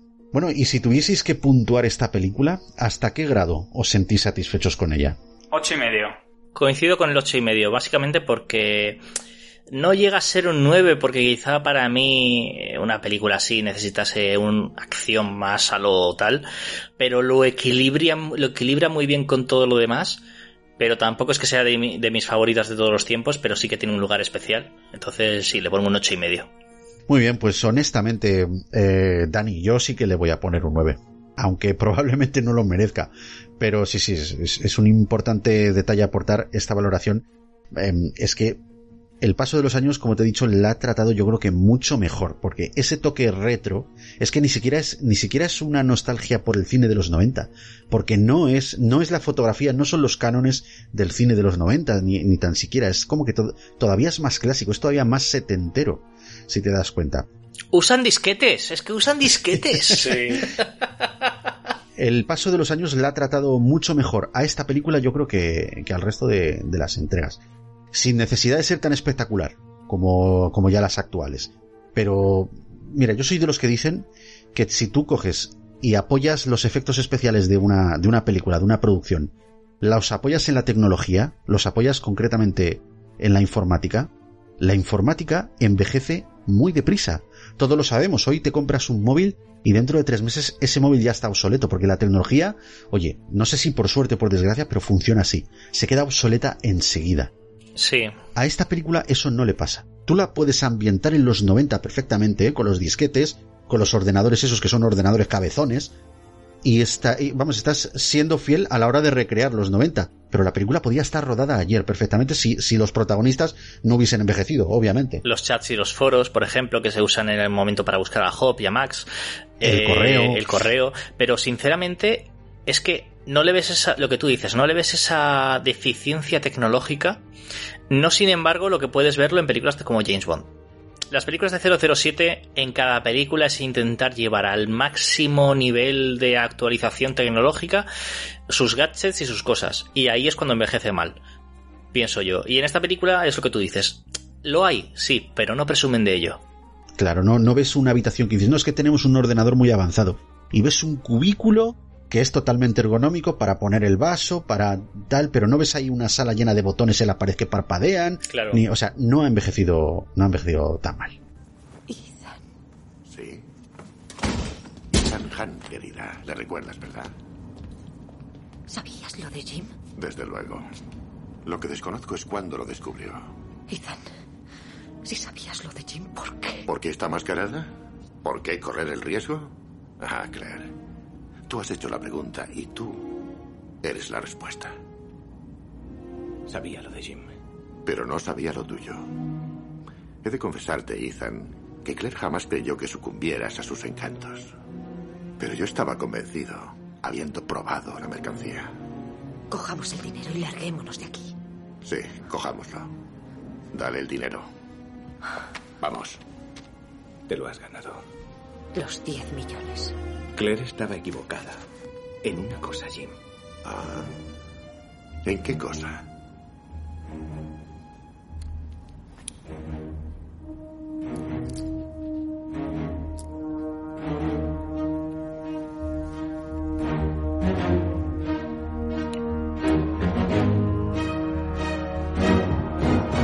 Buenos días, señor Phelps. No soy el único que te ha visto con vida. Hijo de puta. Se acabó, Jim. Bueno, compañeros, damos la misión por terminada y archivamos, ¿os parece? Va. Archivamos, pero no del todo, ¿no? Para- Según lo que tengo entendido. No del todo, no del todo, y lo vamos a explicar, lo vamos a explicar ahora. Fricototes, lo primero y principal, considerad todo lo que hemos dicho aquí como alto secreto, así que no lo divulguéis. O como decían los Cruz y Raya, ahora vas y lo cascas. ¿Cómo mezclar Misión Imposible con Cruz y Raya mejor que Iñaki Sánchez en la fricoteca? Madre mía, del amor hermoso. Ras, ras, ras. Ahora, ahora Me quería marcar un chiste mejor, pero este es el nivel que hay, ¿vale? Bueno, Doc, eh, compañero, ya ha sido un placeraco enorme tenerte de nuevo aquí en, en el programa. Ahora sí, por favor, si eres tan amable, recuérdanos nuevamente dónde, dónde tienen que ir todos los fricototes ahora a escucharte. Pues a escucharme en el podcast de Mocking Pot, que lo tenéis en en Evox, en Spotify y no sé también en, en, en Anchor, ¿vale? En vez- y creo que también fuera, fuera, de esa, fuera de esas plataformas también me podéis encontrar en Mocking Pot. Iñaki, pues nada, un gustazo haber participado otra vez más en este programa pues tan, tan divertido. Es que yo me paso muy bien, la verdad, es que me paso muy bien comentando esta, esta, esta saga y bueno, pues la verdad es que es un disfrute, la verdad. Y esperando, bueno, pues si cae una próxima, pues mejor. Y la habrá. Vamos, de eso no te quepa duda. Eh, bueno, Dani, compañero, primero, por favor, eh, te voy a decir lo de siempre, que ha sido todo un honor tenerte aquí. Pero antes de que te despidas y, y cuentes a todos lo mismo, dónde, dónde podemos encontrarte y todo eso, eh, yo creo que ha llegado el momento de decir que tenemos algo entre manos. Eso, desvelar el secreto. Eh, queridos oyentes de la Fricoteca, si habéis estado atentos, eh, Iñaki esta vez se ha reservado a hablar mm, bastante más de la banda sonora como es habitual, porque repetimos experiencia pasadas, como hicimos en su día con Pulp Fiction, haciendo un programa doble. Lo que hoy habéis escuchado, o ahora mismo estáis escuchando en la Fricoteca sobre Misión Imposible, podréis escucharlo en su análisis de la banda sonora en Enclave de Soundtrack. O si venís de Enclave de Soundtrack, pues espero que hayáis disfrutado de esta segunda parte. Efectivamente, programa doble, o como en el mundo del porno dicen, eh, bueno, eh, hacer un doblete.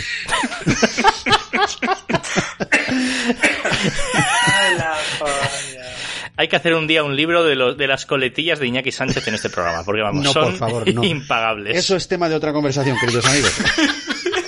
No lo hagáis. Ay, Dios mío. Vaya, hostia. Bueno. Simplemente resumir que efectivamente esto, esto forma parte de una misión doble, de un, de un doblete, de un double, eh, iba a decir penetration, así que mejor no lo digo, solo lo un pienso. double team, déjalo en es double un team. programa, es un programa doble.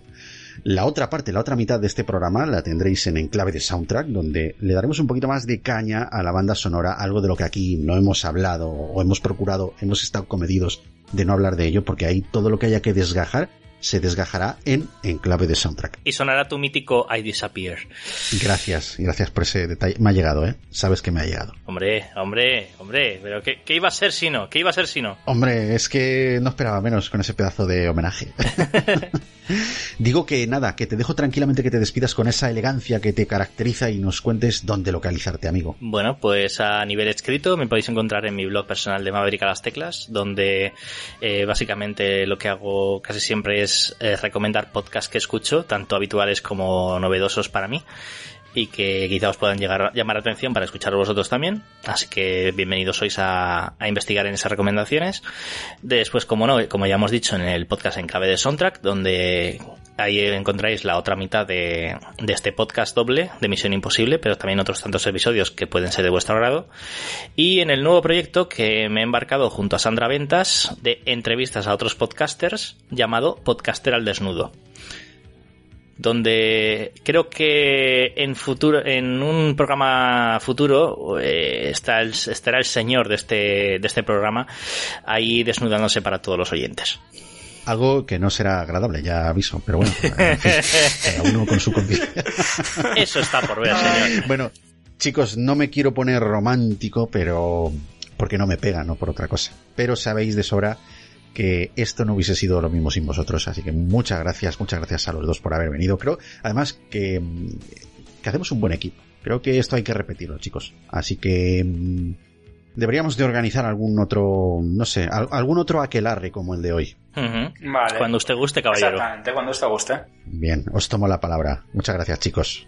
A ti. A ti. Ya me queda por decir que si te ha dado una embolia cerebral y vas a ponerte en contacto con la fricoteca, puedes dirigir tu mensaje a la fricoteca.gmail.com o puedes unirte al grupo de Telegram donde estamos aquí todos los fricototes hablando de diversas cosas. Además, un grupete que es muy majo, no vas a tener que silenciarlo porque no somos grupos pesados, somos grupos que hablamos mmm, pero no damos la lata.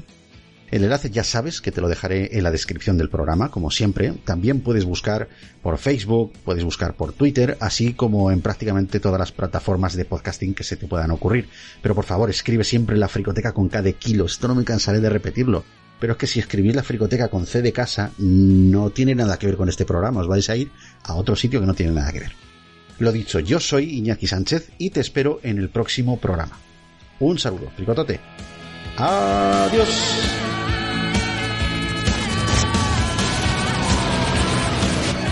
La Fricoteca. También disponible en supositorios. Su mal uso puede provocar amputaciones. Consulta a tu psicólogo antes de escucharlo. 日本でのリスナー、フリコテカを聞いてくれてありがとう。